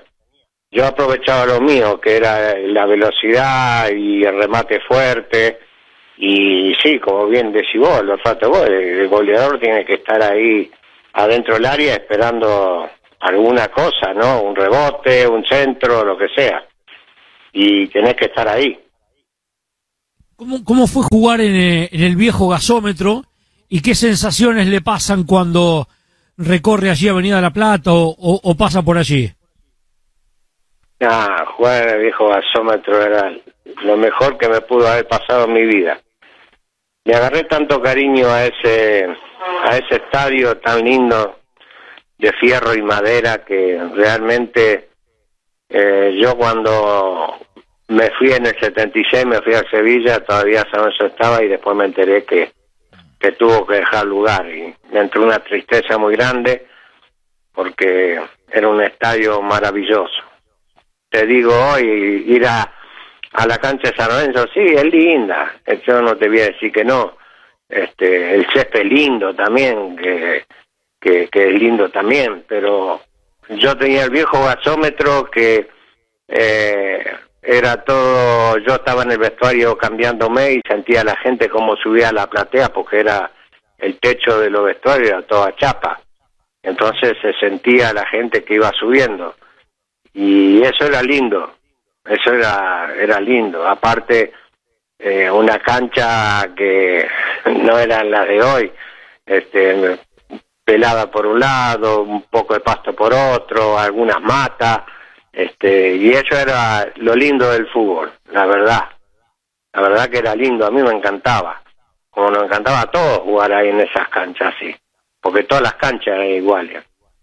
Así que, no, nada, yo cada vez que veo yo tengo una habitación donde tengo todos los recuerdos y empiezo a ver fotos, me tengo que bajar porque me pongo a llorar realmente este y ver este toda esa foto del viejo gasómetro es una alegría muy grande que, que tengo yo y ojalá se haga el estadio, ¿no?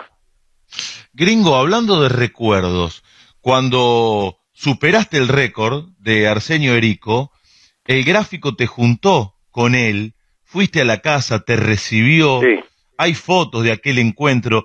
¿Qué recordás? ¿Cómo era Erico? Ya no hablo del Erico jugador, ¿qué recordás de aquel encuentro? Mira, desde, desde el mismo, desde la misma cancha de Boca, porque yo vencí, eh, batí el récord en la cancha de Boca haciendo dos goles. Desde la misma cancha de Boca me fui con el gráfico a, a verlo a, a Eugenio Rico. Fuimos a la casa, nos atendió muy bien, un hombre bárbaro, sin ningún problema. Aparte nos llevaron presos. ¿Cómo? porque fue la época, porque fue la época de los militares que no se podía sacar fotos en las plazas. Entonces el gráfico estuvimos en la casa de él, sentado, charlando, un hombre, ya te digo, muy buena persona, me atendió muy bien, ella, él, la señora, los hijos también. Y de ahí el gráfico dice, bueno, vamos a la plaza. Y claro, en la plaza no se podía sacar fotos, a media cuadra estaba la comisaría. Y nada, entonces empezamos a, a sacar fotos, a sacar fotos de acá, de allá, y le digo a- al fotógrafo, le digo, mira, ahí nos están rodeando, no sé si la policía o quién, pero nos están rodeando. Y era la policía, y nos llevaron. Estuvimos ahí como casi una hora. Este, bueno, hasta que después pasó todo, ¿no? lógico, pero fue un mal momento que, que pasó el hombre que realmente vivía casi ahí a mitad de cuadra de la comisaría, va a decir que no lo conoce. Pero bueno, era la época de los militares, ¿eh? En tiempos de la dictadura, eh, el día, Sí, el, sí, el el día, tiempo el de la dictadura. El día del golpe del 24 de marzo del 76, usted estaba de gira con la selección que jugaba con- estaba- con, Polonia. Eh, Estábamos en Polonia, sí. ¿Es, es- estaba en es cier- Polonia es cierto, y- ¿Es cierto que usted y Kempes no quisieron jugar ese partido o que o que pusieron reparos o que quedaron afectados por, por, por la noticia? No, no, afectados habíamos quedado todos, nos, nos cayó como un balde fría de que estábamos justo, estábamos comiendo y viene el delegado de AFA en ese momento y nos dice que en la Argentina había un golpe de Estado que estaban, habían estado los militares y que los militares habían dado orden que la selección nacional siga el curso de, los partidos que le quedaba. Pero no, a, a, a todos nos cayó mal, teníamos miedo, qué sé yo, no, porque uno está tan lejos que vos no sabés lo que puede estar pasando acá. Pero bueno, nada, y seguimos el curso y, y no, no pasó más nada. ¿Cómo se llevó con la selección? Usted jugó mucho tiempo en la selección. ¿Fue una frustración no haber jugado el Mundial de 78? Yo creo que para todos los jugadores no jugar un mundial. Yo jugué en el 71 en los Juegos Panamericanos con Rubén Bravo, un técnico bárbaro, que era de, estaba en la selección juvenil, que jugamos en Colombia, que salimos campeones, medalla de oro. Y bueno, después del 75 yo no, no sé, este, me citaron a la selección, cumplí con lo mío porque creo que yo jugué, habré jugado seis, siete partidos y he hecho siete goles. Y bueno, no sé, la idea del técnico del por qué no, no me llamó para el Mundial 78. Yo pensaba que me iba a llamar. Este, digo, yo cumplí con lo mío, anduve bien, no tuve problema y bueno, no me llamaron, realmente no me llamaron. Yo pienso que eh, el problema estaba ahí que René Housima, un pibe fenomenal, un pibe bárbaro, yo estaba siempre con él en la habitación, charlamos y todo. Yo pienso que a lo mejor como, como estaba él, a mí no me necesitaba Menotti. Entonces digo yo, bueno, está bien, digo, yo con René nunca tuve problema, pobrecito, porque aparte fue un gran jugador también. ¿Qué le quedó de su paso por Boca, gringo? Nada, no, nada. Por boca no, no, no me quedó nada. Lo que pasa es que yo, este, estaba por quedar, este, yo estaba libre y se me estaba por cerrar el libro de pase. Entonces en Boca estaba Carmelo Faraones, que era muy amigo mío. Entonces me dice, mira, y yo quería seguir jugando porque todavía, por lo menos en la B, este, podía estar jugando, pero se me cerraba el libro de pase y yo ya un año parado, este, me iba a costar mucho eh, empezar de vuelta. Y entonces fui con Carmelo, firmé con Boca, estaba Noel en ese momento, firmé con Boca y le dije, yo apenas tenga un equipo me quiero ir. Me digo, no tengas problema, digo, me dice, cuando tengo un equipo, este, vení, yo te doy el pase. Bueno, así fue. Fui, jugué dos partidos, tres y, y después me fui a Armenio, que ahí empecé a jugar toda la vez. Sí, en Boca hizo dos goles. El gringo, un abrazo grande. Cherkis Vialo me dice, nadie le pegó más fuerte. El terror de Filiol y los demás arqueros, pues era imposible amortiguar y mucho menos detener el balón. Cuando una pelota pegaba en un poste o en el travesaño, el arco se movía, temblaba. Mira qué lindo recuerdo que le trae Cherkis. Sí, es verdad. Y en Sevilla lo mismo. En Sevilla cuando había un tiro libre este, cerca del área, la gente empezaba, "Ps, ps, que viene, que viene, que viene, que viene. Y eso es lo lindo de, de, de uno, ¿no? Porque lo, lo recuerda y me lo recuerdan todavía porque por internet tengo a mucha gente del Sevilla amigo y, y es una alegría muy grande que me dan con los llamados que me hacen, ¿no? Héctor, un gusto grande, un placer. No, gracias a ustedes por acordarse y les mando un abrazo grande. El gringo Héctor Escota, 60 goles en una temporada. 59 hizo Pelé. Apenas uno más hizo Messi en la temporada 2012. Los gritos, los goles, San Lorenzo y este recuerdo, esta vuelta por el pasado que nos dimos. La humedad, lo que mata es la humedad, dirían en, en mi pueblo, ¿no? Gente, Claro, el salto también. ¿te acordás ese- esa famosa frase, lo que mata es la humedad? Sí, demasiado, ¿no? Demasiado. Che, muy pesado. ¿Se te hace pesado? Sí, por la temperatura este, sube por la humedad, es horrible, todo pegoteado, asqueroso. Bueno, después de las noticias, cuando lleguemos a las 14.30, vamos a tener que hacer un gran despliegue, un gran show de voces, como te dice, como te gusta decir a vos, un gran show radial con todos los cronistas, con todas las voces que quedan, porque hablamos de Boca y River y nos queda saber si los Romero vienen o no vienen a San Lorenzo, si llegan o no llegan, en esta famosa historia de cuándo vienen y si tienen que hacer cuarentena, por lo dicho por Matías Lamens, el ministro de Turismo y Deportes, deben hacer cuarentena como todos, como cualquier ciudadano que arriba del país, más allá de que lleguen para incorporarse a una posible burbuja sanitaria. Eh, lo tengo, lo tengo a Dani, justamente, para que me amplíe este tema. ¿Cómo va, Fabita? Hugo, querido muchachos, buen día para todos. Y bueno, parece que llegó el día, parece que, que hoy sí, vuelan desde Paraguay rumbo a la Argentina. La teoría marca que el vuelo sale, vuelo charter, ¿no? Obviamente, sale cinco y media de la tarde desde Asunción, así que siete y media de la tarde aproximadamente deberían estar aquí en, en Buenos Aires. Eh, vieron que no era nada vinculado al dinero, porque eh, San Lorenzo, en cuanto al dinero, le dijo todo que sí.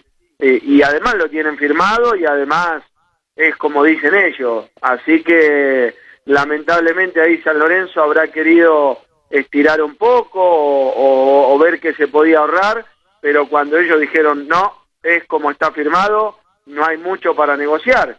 El tema es que ellos se, se tenían que decidir y bueno, parece que se decidieron y que en el día de hoy juntaron a toda la familia y, y- y está así todo el mundo en condiciones de, de viajar, la señora, la tía, el cocinero, el chofer, el perro, Tito, todo, y, bueno, se vienen los romeros y es la noticia.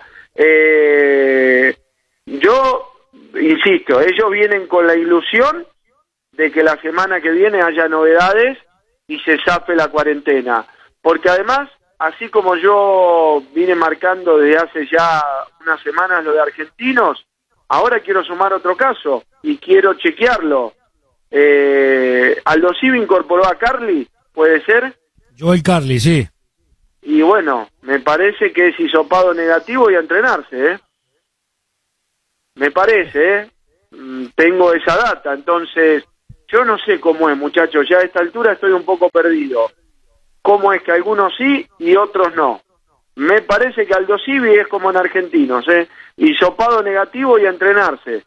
Entonces, quizás eh, San Lorenzo tenga mm, dos figuras tan fuertes y públicas como el ministro de eh, Deportes y Tinelli, que es el presidente de la liga, que por ahí no puedan, pero ellos, ellos ya bajaron la directiva para que San Lorenzo intente, al igual que el resto, evitar que, que hagan la cuarentena dentro y que la semana que viene se metan en la burbuja y a entrenarse. Abrazo, Fabita. Abrazo. Noticias, dos y media de la tarde. Después hablamos de Independiente, de Racing. Vamos a La Plata, a ver qué nos cuenta Bocita. A Rosario volvemos, no solo para contar esto de News, sino que pasa en Central. Hay un lío grande, me dice mi amigo el rifle Varela, con el automovilismo también.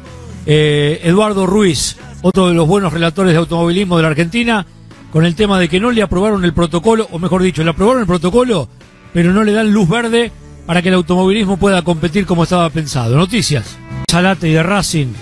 Abrimos este espacio con, con Dieguito Louzán, con temas de la academia. ¿Cómo va, Diego? ¿Cómo va, Hugo? ¿Cómo andan? Eh, Racing está con San Lorenzo en el tema este de los repatriados, eh, de traer a los jugadores del exterior. Racing ya tiene a, Melgarejo, que ayer firmó su contrato con Racing, o sea que ya es jugador de Racing, este extremo que viene de jugar en el fútbol de Rusia y que está entrenándose en Paraguay. Digo que está con San Lorenzo porque va por la misma línea. El jugador estaría viajando el sábado. En Racing creen que con el correr de los días, no sé si esta semana o más tardar la semana que viene, se resuelve el tema de la cuarentena de estos jugadores, que al ser testeados podrían incorporarse. Obviamente por ahora no, lo dijo Lamens ayer, pero tienen esa esperanza y por eso el sábado estaría viajando el paraguayo para poder sumarse si se puede la semana que viene y si no cuando cuando lo dicte eh, la- las autoridades pero pero digo está en esa línea porque también ponen el ejemplo de el jugador Argentino Juniors de Aldo Civi hay varios ejemplos entonces me parece que le van a dar esa posibilidad a los jugadores que están en el exterior por un lado eso por el otro decir que la lesión de Matías Rojas es más grave de lo que se esperaba, Epa. es desgarro por lo que me dicen a mí, y está en duda para el partido, o por lo menos para el primer partido de la Copa Libertadores. Si es un desgarro, está casi descartado, distensión es lo que tiene Lisandro López, un poco más leve, así que van a esperarlo. Están haciendo doble turno hoy los delanteros de Racing. ¿Qué hacen? Entrenan en el estadio a la mañana con todo el grupo, o los grupos, los grupos de 10 jugadores, como, como siempre hasta ahora. Después los delanteros y volantes ofensivos se van a un hotel en Capital y a la tarde vuelven al entrenamiento. Eso lo hizo ayer con los defensores, hoy con los delanteros, mañana volverá al simple turno en el predio de Tita, pero utilizó dos días para hacer un trabajo de doble turno de KCS. Abrazo, Diego. Abrazo. Temas del rojo, de Racing a Independiente, Matías Martínez. Hola, un abrazo grande para todos. Bueno, en Independiente, la verdad que uno cuando empieza a hablar de cómo está el mercado de pases, ahora en estas horas empiezan a preocuparse, porque todo lo que fueron gestionando, que fue mucho, se encuentran con el gran problema, que si buscas en el extranjero no les cierra el tema del dólar, que acá están pidiendo mucho, que lo que es barato no termina de convencer, y a esta hora hay que decir que Lucas Pucinelli está bastante preocupado, porque claro, ya es el segundo mercado de pases como técnico de Independiente, no tuvo ni un refuerzo y muchas bajas, recordemos apenas asume las bajas que tuvo, y ahora no son menores, Campaña, Gastón Silva, Sánchez Miño, que si bien está en el club, está en el grupo de Verón, Mercado, Leandro Fernández, Brian Romero, todas esas bajas y ni un refuerzo para Independiente, por eso sé que Gallese está en las posibilidades, pero caro de lo contractual según la dirigencia, y Pusineri queriendo que hagan fuerza, la indefinición del tema Rossi, lo de Jason Gordillo, donde también Independiente tiene que hacer un esfuerzo porque al parecer Tolima no está dispuesto a darlo a préstamo y todo va pasando igual, Hugo. Se avanza la gestión y chocan con el tema económico. Así que hoy por hoy hay que decir que a esta hora Lucas Pusineri está muy preocupado por la falta de refuerzo. Abrazo, la seguís a la tarde. Abrazo grande. Ya voy, me queda Nico Bosa en La Plata, Carrafielo en Rosario, Maxi Artola con Vélez, el Tano del Burgo con el Globo, y más y más y más. Tanda y a la vuelta también Salatino. 6 estamos con Leo Gentili escuchando a Divididos. ¿Te gusta Divididos a vos? ¿Te gusta Sí, Moyo? claro. Sí, lo he ido a ver a, a Dividido, lo he ido a ver a Moyo también. A vos te gusta Claro. más Oreiro, Sonso, ¿no? Eh, la, la- la admiro mucho como artista. ¿Viste el Sí. documental de, de Oreiro, lo que genera en Rusia? ¿Cómo Bueno, la yo lo, vi- yo lo viví, Leo. Eh, Ah, te claro, cuento. Vos en, en Moscú ibas en el subte y las teles del subte te mostraban el mundial y las novelas de Natalia Oreiro. ¿Sabes el orgullo que te da? Sí, Nuestra Natalia se llama el documental. Hecho en Exactamente. Rusia, la adoran. Es, di- es ídola total allá, ídola Y es- total. Eso genera orgullo. Y es recomendable. Salata, vamos al tenis.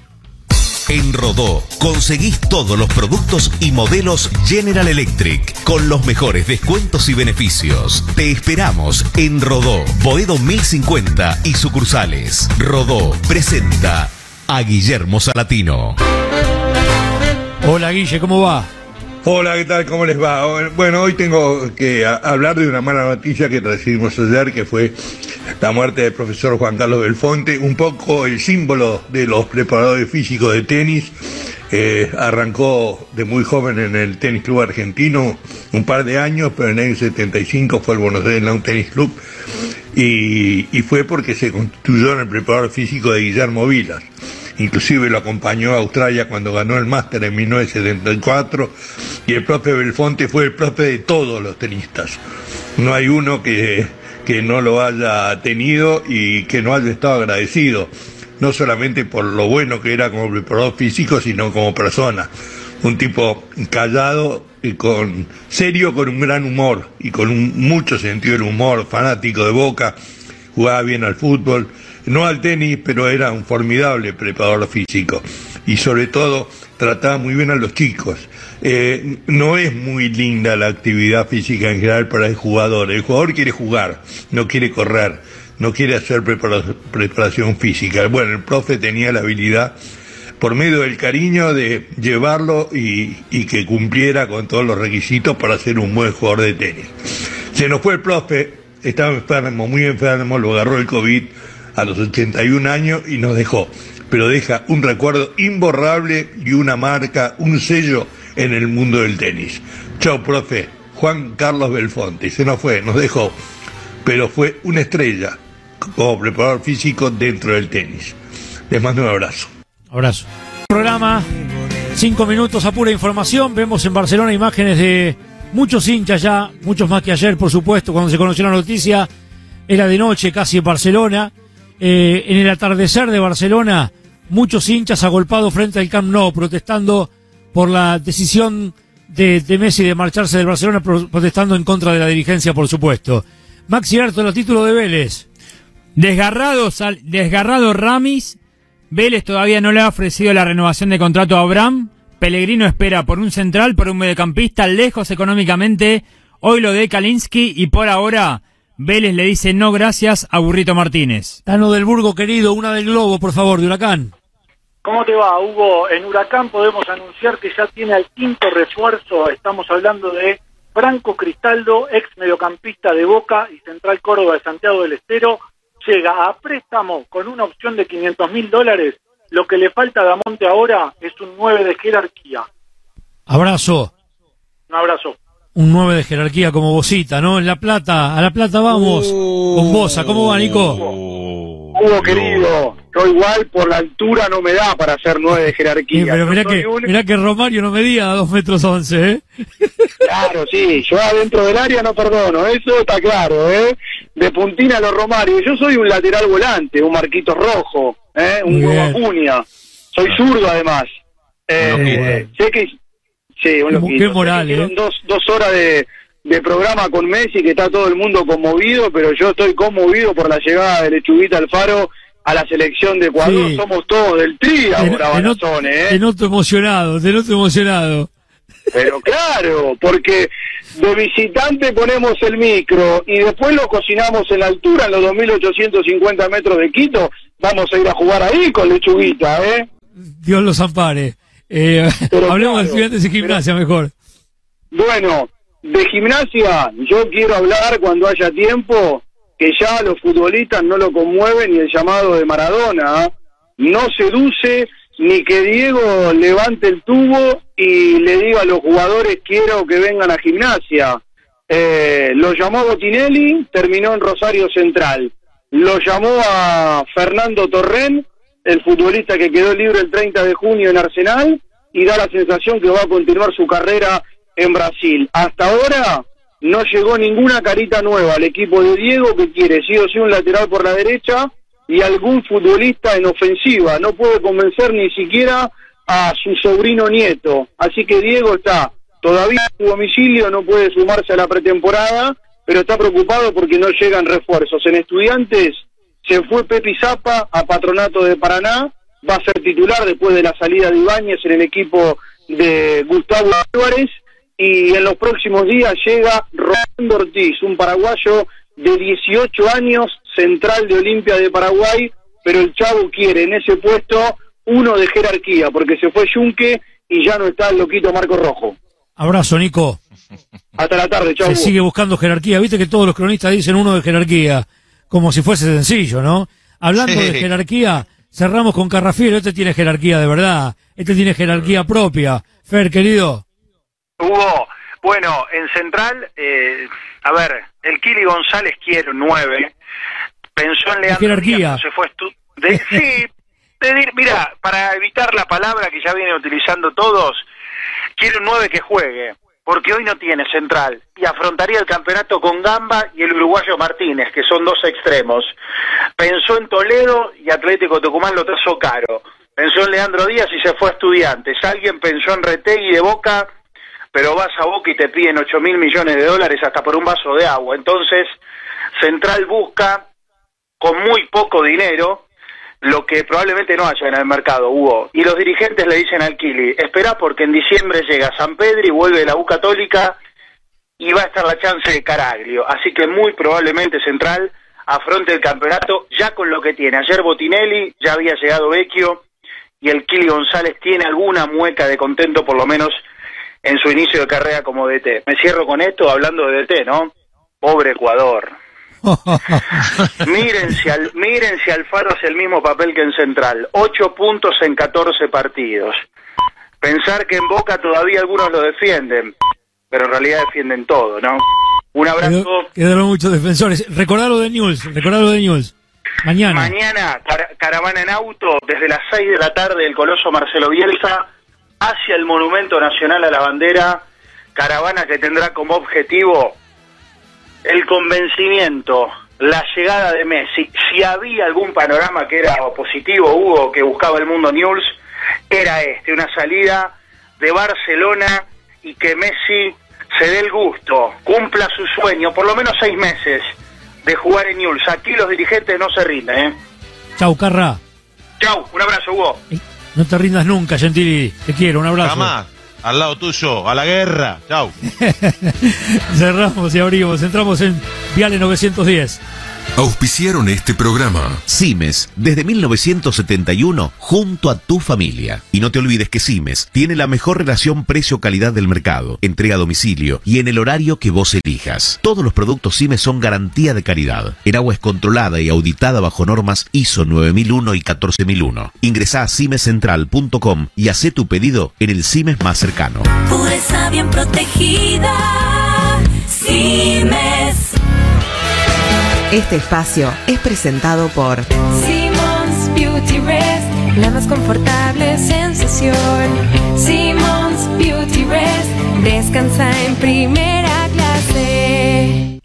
Hola, Johnny, querido, ¿cómo va? Pero ¿cómo le va, mi amigo Balazone? Basta de guerra, viejo, basta de guerra, todo el tiempo Muy- guerra, Gentili. Muy belicoso todo, Y ¿no? bueno, es la banda, ¿no? De ustedes. ¿Cómo, cómo son, eh? Gentili es una creación tuya, un poco vos, creo, ¿eh? No, no, él dice que... yo soy una creación de él. Él dice que, que él me Nada que inventó y todas esas cosas. Vos inventaste a varios, eh, inventaste a Leniani, a Gentili. Ah, sí, sí, Leniani es mío, lo reconozco. Leniani, Leniani es todo tuyo. Leniani es todo mío. No, Gentili Qué moral no. tiene, ¿eh? Es bueno Leniani, pero tiene una moral terrible, ¿eh? Hay alguno con una moral en esta radio. Es tremendo, ¿eh? se ríe, vos. Lo escuchamos. MP no aparece hablando de moral por ahí. ¿Cómo no aparece? El capo de la moral. Escúchame, Nuestro Lucas. faro moral. Lucas, sí, MP, decime. ¿est- ¿Estás bien? Sí, ¿Estás bien, bien. Lucas? Estoy bien, estoy bien, ¿Estás estoy para ir al aire? ¿Te, Por te puedo sacar ahora. al aire con el tema Espera un poco. con el tema del afano? ¿Estás para salir al aire? Ah, Sí, lo que faltaba. co- Coronavirus y ahora chorean también. Qué terrible. Qué locura. ¿Estás bien, Lucas? No te sí, habrá contado. sí, estoy bien, estoy bien. Después contamos un poquito, pero es un, no es, ¿me dice qué? Los si te hiciste el PCR porque te, cuando te quiso afanar No, el iPhone. ¿sabés lo que me pasó ayer? acá es cómo está el iPhone. El iPhone está ¿Cómo bien. está el iPhone? Eh, ah, bueno, y son, si no es un auto. Che, ayer vino la policía, Claro. un quilombo, armaste. Vino la- vinieron ci- Yo no armé ningún cinco quilombo. patrulleros a la puerta del canal. sí. Ah, Tendrían que sacar a los motochorros más Sí, que ir a la puerta del canal, ¿no? Que... Ah, El señor Morando, no, se hace fue hace dos horas. Por ahí en el canal. Sí, hay Por algún motochorro. No, ¿sabés qué me pasó? Eh, que ya, obviamente un montón lo saben, estaba cruzando una vereda y me, se me cruzó un motochorro y me quiso robar el celular, se cayó. Lo primero que pensé es, eh, se me llenaron las manos de coronavirus. Lo primero que pensé es me voy a contagiar de coronavirus. Mirá lo, lo enfermo que estamos. No pensaste en el iPhone, en el celular. Lo primero que pensé es me acaba de tocar un tipo que no conozco las manos y ahora cómo me higienizo las manos que no tengo alcohol encima. Y sí. Me Y flasheé. Hoy el miedo más importante es la Y salud. Sí, sí, sí. Después pensé en el iPhone, en correr al tipo, todo, pero... Pensaste en el iPhone, que es la salud. Ah, sí, claro, claro, casi empecé a buscarlo, todo, pero bueno, ya está. Bueno, Huguito, ¿estás bien vos? Muy bien, Johnny, Qué con bomba, esta ¿eh? noticia de alto impacto. Bomba, MP aparece en todas las televisiones de España, ¿sabías? Vos vas por Madrid, por Cataluña o por Sevilla y aparece MP. Y aparece MP. Yo qué creo barbita, que ya qué, ir qué a- prolija la barba. Qué, qué bien pe- qué bien peinado, qué bien, qué, qué buena Messi, sí, barba, qué, bien, Messi, la Qué- qué- qué- no, no, no, el protagonista que fui yo, Ah, no Messi. Messi, la- ¿no viste que Messi salía de chiquitito, una fotito del costado? Ayer yo no sabía nada, Messi- me avivó. Ayer fue Messi la palabra más buscada por encima de, de coronavirus en el mundo. Mirá. Mi- mirá sí. lo que mirá es vos. Messi hoy.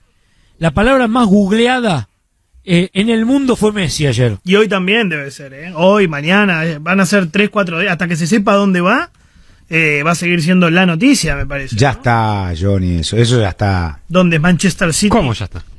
Sí, yo creo que va. ¿Cómo ya está?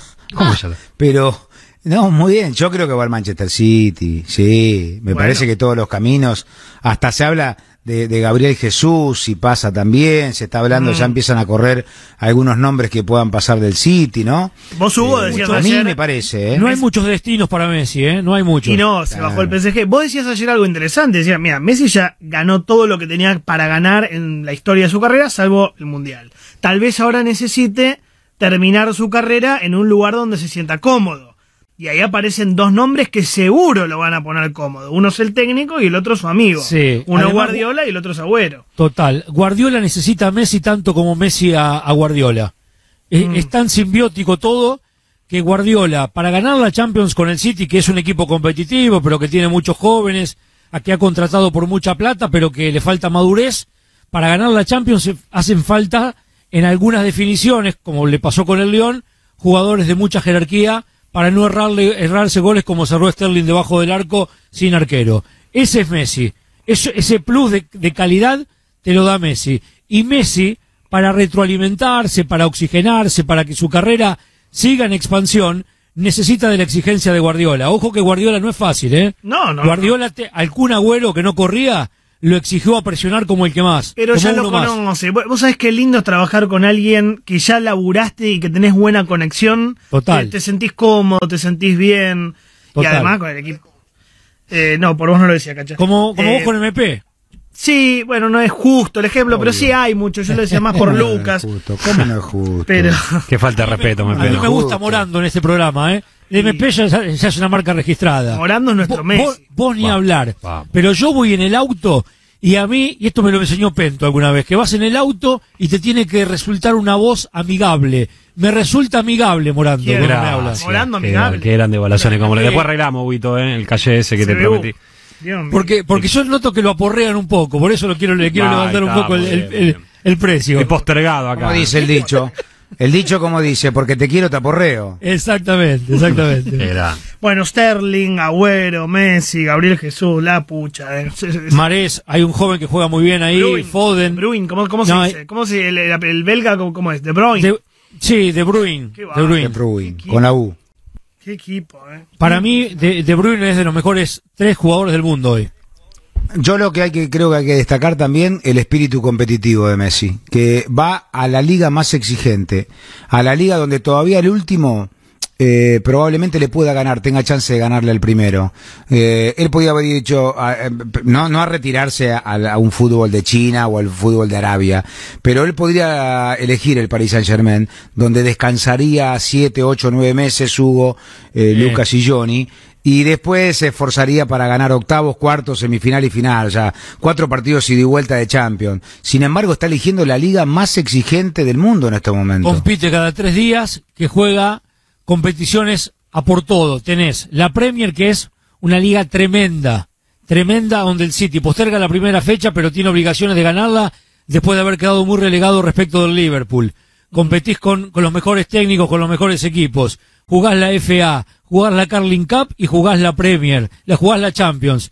O sea, competís en el alto nivel todo el tiempo. Digo, y siendo un poco egoístas, nos viene bien como selección argentina que Messi otra vez esté envalentonado, ¿no? Que esté un poquito Sí. menos aburguesado. Eh, total, total. Es un, es un lindo desafío, sobre todo para juntarlo con el Kun Agüero. Aunque sean amigos, Agüero y Messi no jugaron tanto, muchachos. ¿eh? No jugaron tanto como nosotros Messi pensamos. Tiene 33, 33. Sí, 33. O sea, llega con 35 a Qatar. Exacto. Bueno, llega en una linda edad. Eh, está bien, un poco alta, pero to- todavía llega en una edad. Viste que hay estadísticas para todos. Te voy a dar un dato que está bueno. Maradona en el 84 se fue del Napoli y en el 86 fue campeón del mundo con Argentina. Messi, dos años antes del próximo mundial, se va del Barcelona. Pero ¿qué edad tenía Maradona en el 86? ¿Vos te acordás ese, ese Tenía dato? 25. Eh, Era bastante. Era más joven. Era mucho más joven.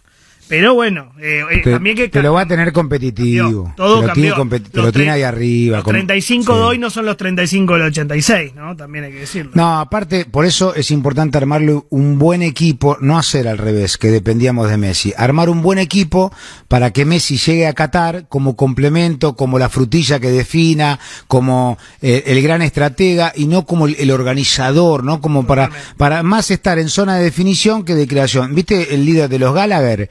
Eh, eh, perdón, no, los hermanos Gallagher, que son los, los líderes de, Ora- Noel. de Oasis. Noel. Claro, no sé cuál de los dos, pero dijo, si arregla, claro, si arregla eh, en el Manchester City, son hinchas del City, si arregla en el City, voy a tocar a la Argentina. No dijo la palabra gratis, ¿no? Que sería, sería un pequeño obstáculo, ¿no? Si no viene a tocar, a cantar gratis. Bueno, Tenía un problema. eh, acá tengo todo para el lunes. Morando tiene todo lo que va a habilitar la reta. Vos que sos porteño, basta, Gustavo López, con estas cosas de la provincia, de la ciudad, basta, bien. Ni un paso para atrás. Che, le mandamos un beso a Gustavo, eh, que, que se mejore, Obvio, obviamente a. Paulito, eh, mucha fuerza. Aprovecho para hacer extensivo a Feynman, al doctor Sin. ¿Cuántos amigos, loco, que la están pasando mal?